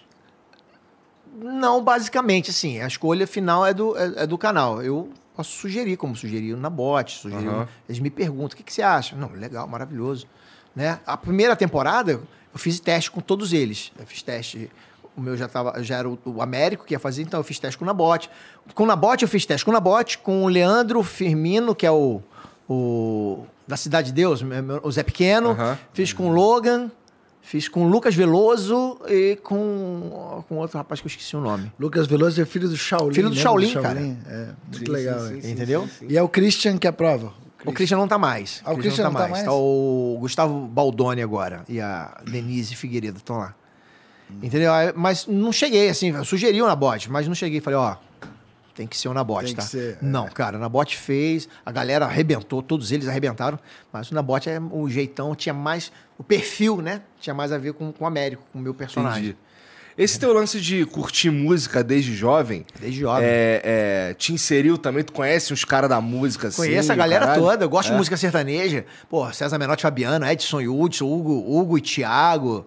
Essa galera toda aí, eu sou. Nossa, Troca ideia com os caras e com os tal. caras, né? E tem alguns que são porque meio gente- comediantes, né? O, A Maurício, cantor sertanejo, o, tudo. O César Menor, o Menor. O, César Menotti. Ele tem umas piadas boas. tem, cara. O, o Edson Wilson. Como é que é? Ele é fitness não praticante. É, é muito engraçado. O Twitter dele é engraçado É, demais. é, é, é. Então, eles, eles são bem humorados demais, são, São. gente boa demais. Tem uns caras Eduardo que são- Costa, Leonardo. Eduardo Costa Essa é galera, figura. tudo bem humorada Pô, demais, mas tu cara. sendo lá do Rio, de São João de Meriti, o Como é que eu fui caralho. gostar de música sertaneja? É, a minha pira por causa, é que ser um por causa um do meu samba. pai, do seu Lúcio, de 94 anos, que ouvia aquela radinho AM, ouve até hoje, que eu sempre compro um radinho AM pra ele.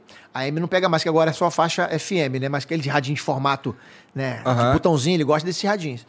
E ele ouvia Tonico e Tinoco, Tião Carreiro e Pardinho, né? É, Jararaca e Ratinho, Viola José Caipira, Henrique né? Milionário, é, João Mineiro e Marciano. Então eu comecei a gostar também de música sertaneja por causa do meu pai. Essa é sertaneja raiz. Né? Ah, não, eu, imagina, eu, eu imaginei que tu ia ser é, envolvido primariamente com os caras do samba, porra. Eu também. A época, aí é o lado do Paulinho Gogó já, que, que, que tá sempre É, ligado talvez com o seja samba. por isso que eu, É. que eu pensei. E aí também com time de futebol. Como eu quase fui jogador de futebol, o Paulinho Gogó me proporcionou conhecer uma galera de futebol que eu jamais imaginei conhecer. Porque a galera curte o Paulinho Gogó, entendeu? Então os Que clubes legal. se amarram no Paulinho Gogó, os jogadores se amarram no Paulinho Gogó. Então, Paulinho então, gosta, gosta de futebol Gosta em de geral. futebol em geral. Mas ele não tem um time. É Flamengo Ele é e... Flamengo. É, é, é Flamengo. Aí sim, porra. Aí não, aí, aí, eu, aí, eu, aí eu botei o, o time do, do Maurício Manfrini, entendeu?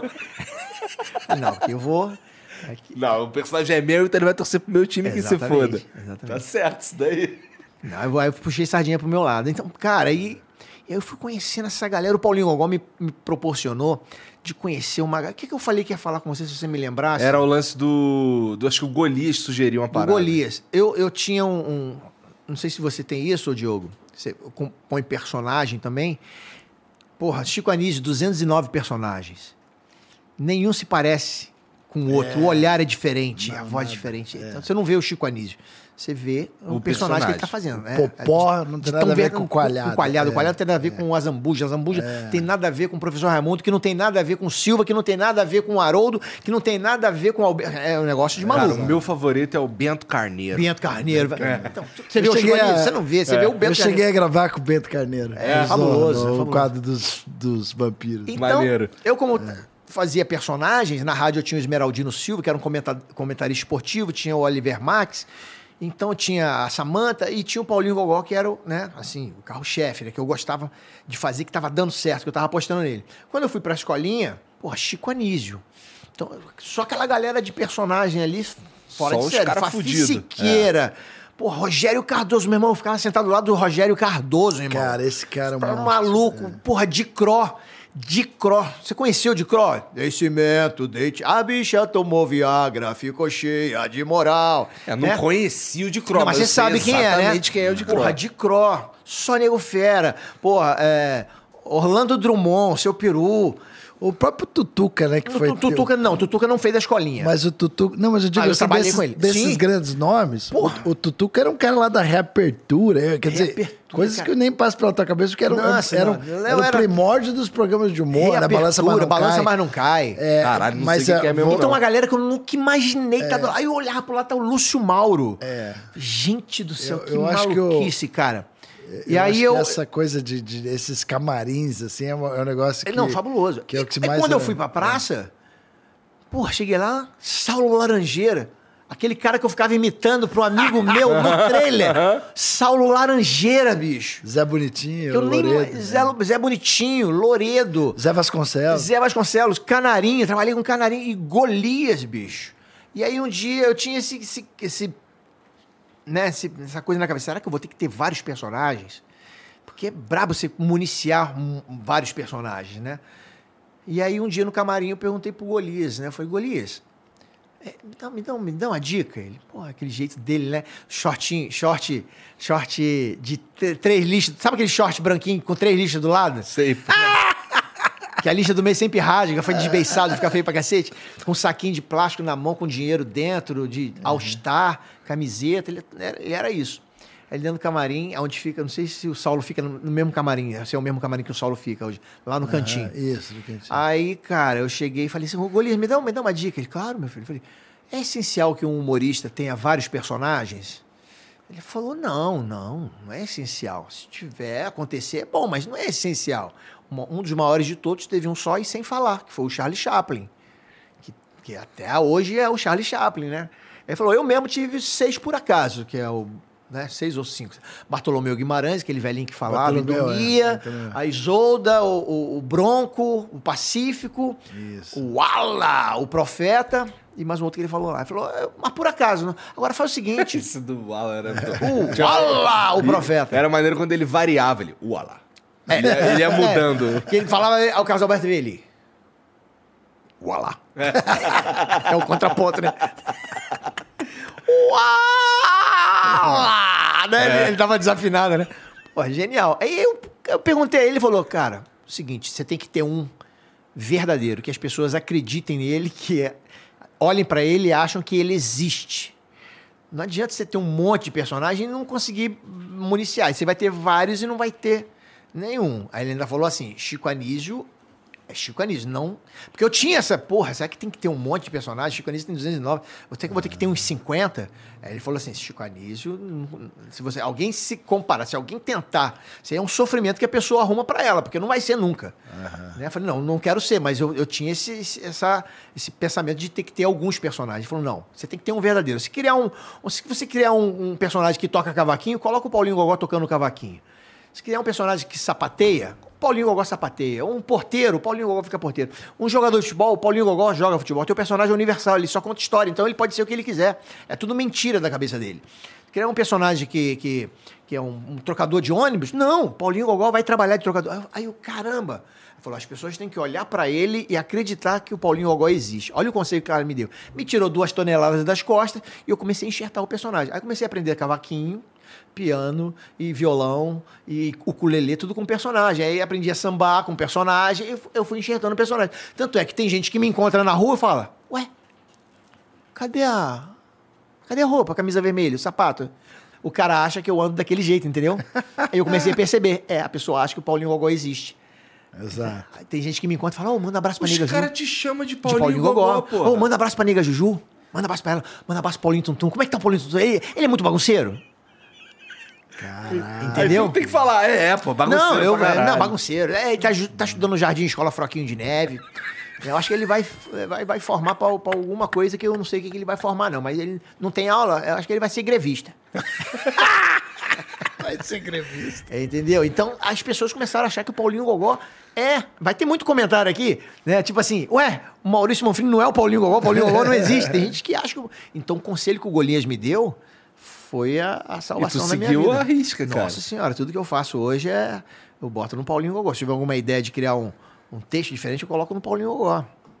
Entendeu? Tá certo. Que aí você vai, vai formatando, vai incorporando o personagem. O personagem. Tanto é que a gente já faz o personagem, é, deve ser assim a mesma coisa, de fazer já.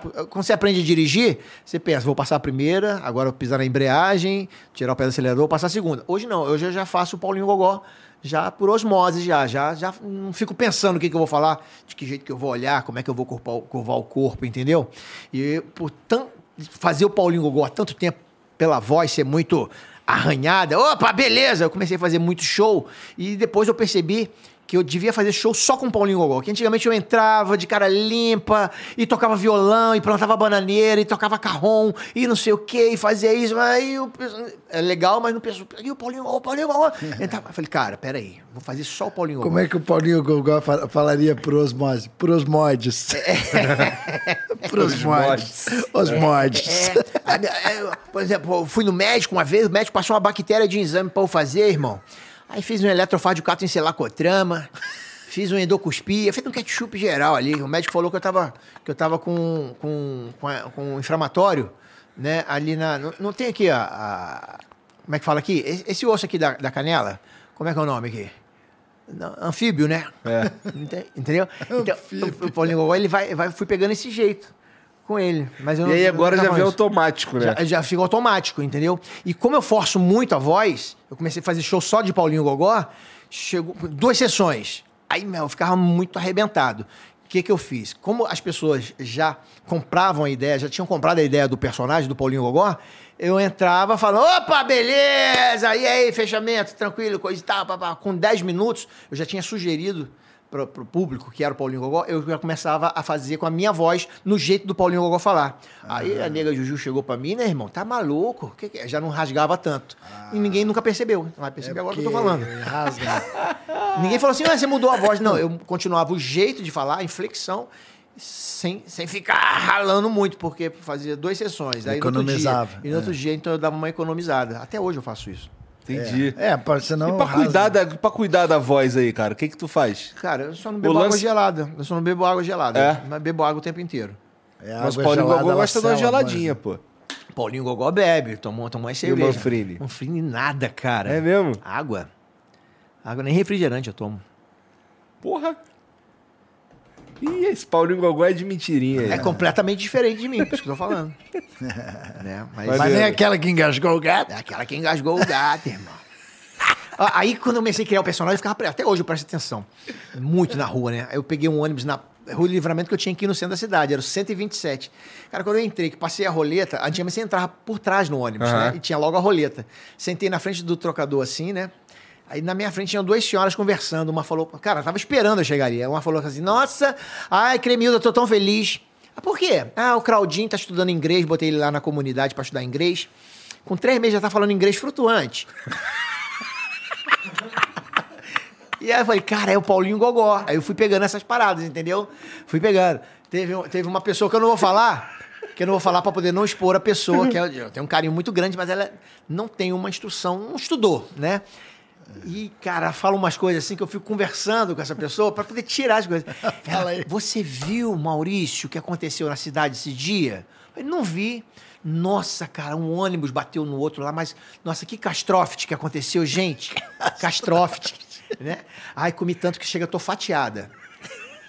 Isso tudo é linguagem, isso tudo é termo não ri no meio dessa não, conversa? Se eu rir, ela desconfia. Então eu fico puxando assunto pra poder vir, vir material Ela pra também mim. não assiste teu show, que se ela assiste. Assiste, mas não, não- acho que não... Não, Não se ligou, né? não, Aí hoje comi tanto chega, eu tô paginada. É bonitinho, né? Mas é um amorzinho, mas é... Bonitinho, bonitinho é um jeito de, de Não, porque descrever. é muito simplório, é muito simplório, né? Não, não tem como você criticar uma pessoa que não teve instrução, não teve É. oportunidade de dar. Mas eu converso muito, né? E, e vou, eu vou absorvendo essas coisas. Cara, como é que tu faz pra levar teu filho na escola? Ele mora contigo, né? Tem a van que leva de manhã, ele mora comigo. É longe pra esposa. caralho? Não, pertinho, pertinho. Ah, é? Realmente perto. É. Ah, tá. Não, São- pensei que fosse um bagulho assim, bem esmo. Ah, esmo. Ó, mandei aqui o Paulinho. Ah, ermo. Não, o sítio sim. O sítio era complicado. Mas como eu tô há 10 minutos agora, eu tô no apartamento no recreio por causa das gravações, então há 10 minutinhos ele tá estudando no recreio agora. Entendi. O Yuri. É. Tá. Tu vai lá pro sítio. Quem tá no sítio é teu pai. Meu pai fica lá e fica com a minha irmã. Tem o caseiro que. O sonho de conta. toda criança é estudar no recreio. É, lá é recreio sempre. Porra. Sempre é recreio. Legal. Assim, é, é- é- Mas tu vai com frequência no sítio. Com frequência, tá pro final de semana lá. Ah, cara, eu não abriria eu, a mão por dessa mim, eu porra, não, não. abriria a mão do sítio, de jeito nenhum. Minha esposa gosta mais de- do recreio, que tem tudo ali, tem salão, tem não sei Claro. o quê. Tem, né? eu, por mim, cara, eu no sítio só saía mesmo pra trabalhar e pra, e pra comprar pão. É, que nem a gente tava conversando aqui antes, aqui, tu falando do teu amigo que mora em Ponta Negra lá, e o problema do cara é que o barulho da onda acorda ele de noite. É, ele dorme quase ter dentro da praia. problema. O Coelho Lima, apresentador da patrulha, baiano, não lá. Pô, ele mora. Escuta, a, que a água tá entrando na. na- Porra, isso daí pra mim é o Puta, objetivo da minha puta vida. problema, né? Porra, objetivo da minha vida. Não, Um e no dia- sítio, cara, eu acordo. né, Maritaca, Barulho de passarinho. Maritaca. Eu tenho um campinho de futebol, de manhã assim, eu olho o campinho de futebol, tá Orvalho. pingado de, de, de, de, de- amarelinho, que são canários da terra que ficam ali pastando. É muito legal. Tucano, tudo que é tipo de pássaro. Então, por mim, eu não saía de lá, não. Aí eu coloquei, porra, pro meu pai, né? Coloquei marreco, coloquei é, galinha, galinha da Angola. E o coloquei- pônei? E o pônei tá lá, o Snoopy. O Snoopy. Já pôs Até hoje eu chego lá e ele fica assim, olhando pra mim. Ele não dá muita moral, não. Ele fica com medo de botar ele na carrocinha me de novo e levar de volta lá pra São João da Boa Vista. A baronesa, não, a baronesa a chegou baronesa legal. chegou. Agora, se alguém for me dar um presente, eu aceito com todo o coração. Mas se for cavalo, se for pônei, só com, só com transporte. É, você que vai vir parando, caralho, né? Tem mensagem pra nós aí, Jean? Deixa eu pegar aqui. Ai, meu Deus. Tem algum vídeo, algum áudio? Pior que tem, cara. Então taca aí pra nós aí, pra começar. Peraí que senão vai vazar, vai pro rádio.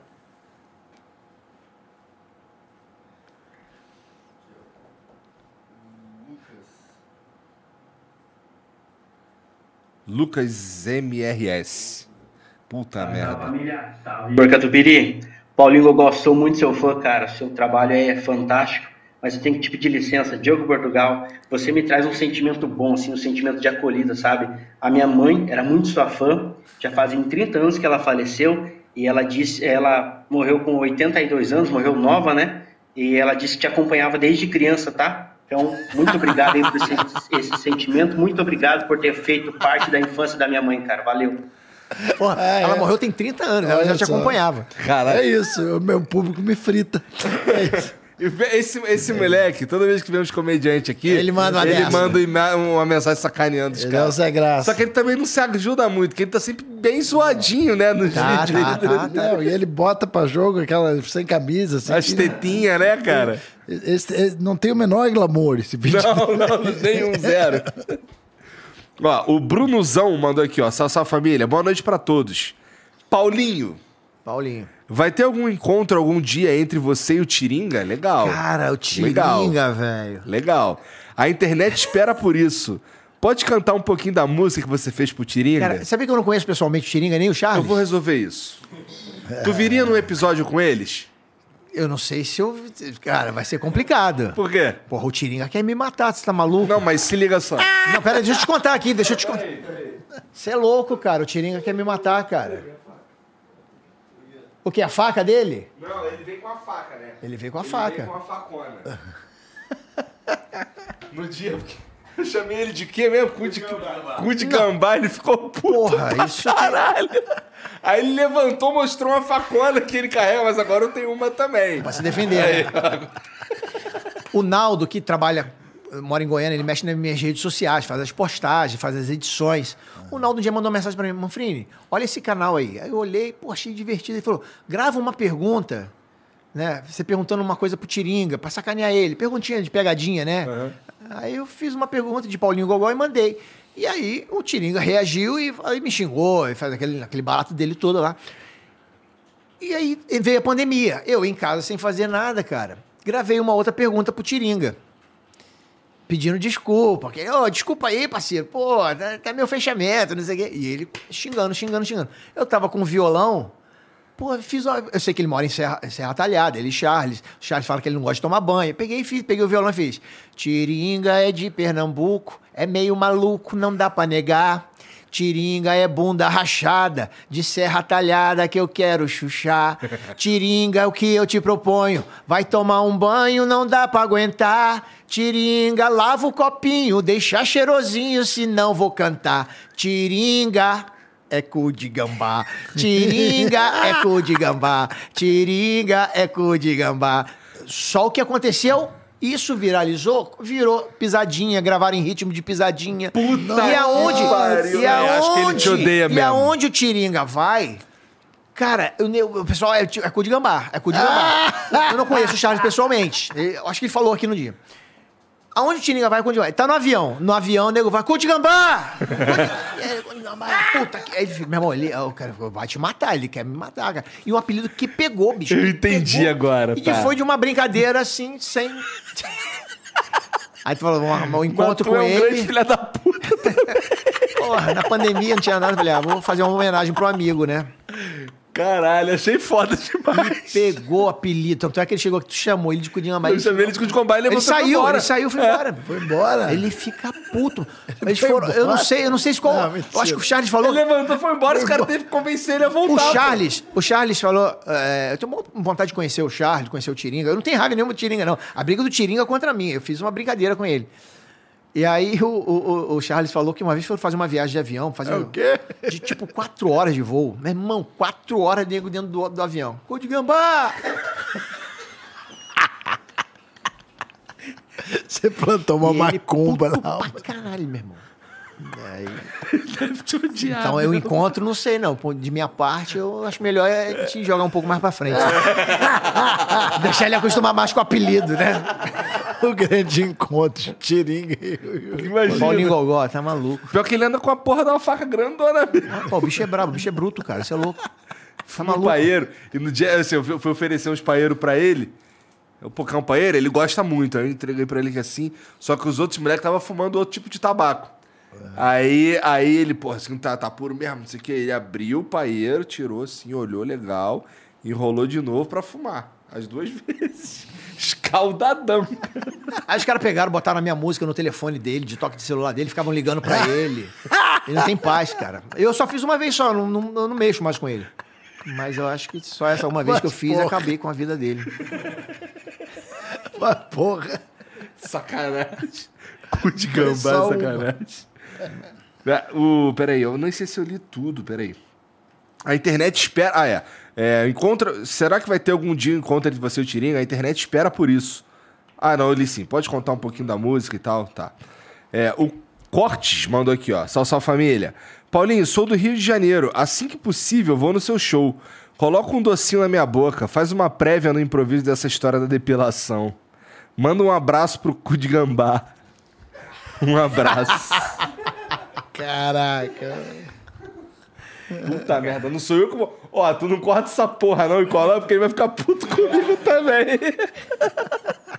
tipo assim, o corte. Não, ele já, tá, já ficou puto contigo. Ele Mas eu nunca comigo. vi, eu nunca tive com eles, não conheço pessoalmente. Não, ele me xingou de umas paradas, levantou e foi embora.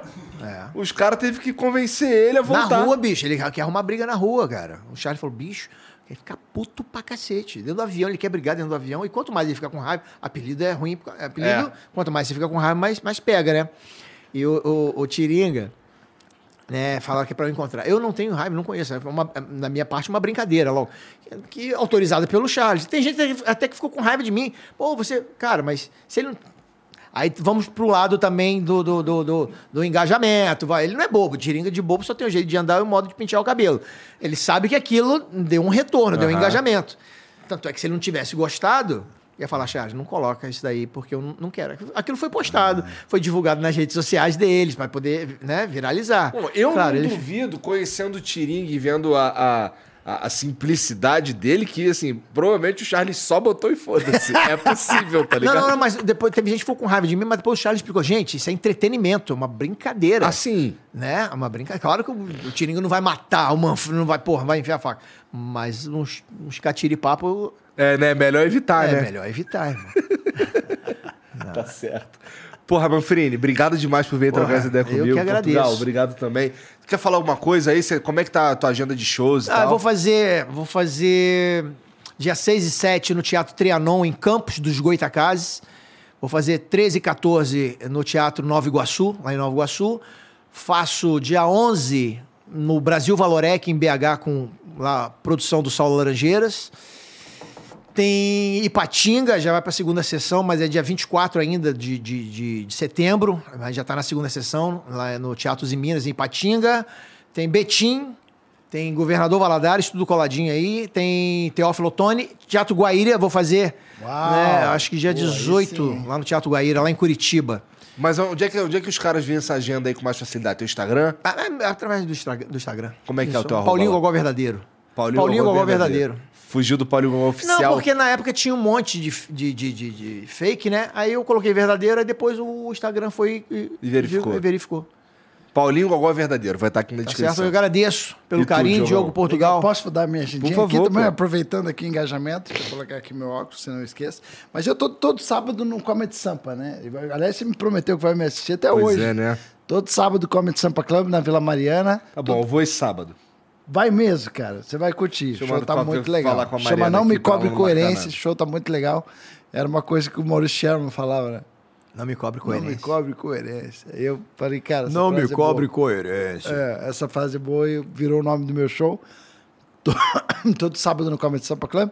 Às quintas, eu faço no My Fucking Comedy Club, eu, Danilo Gentili e Oscar Filho, o stand-up raiz, que tá bem legal também. E depois farei Caraguatatuba, dia 5, é, dia, 5, é, dia 19 vai ter Risorama Londrina, que é o meu festival, Risorama.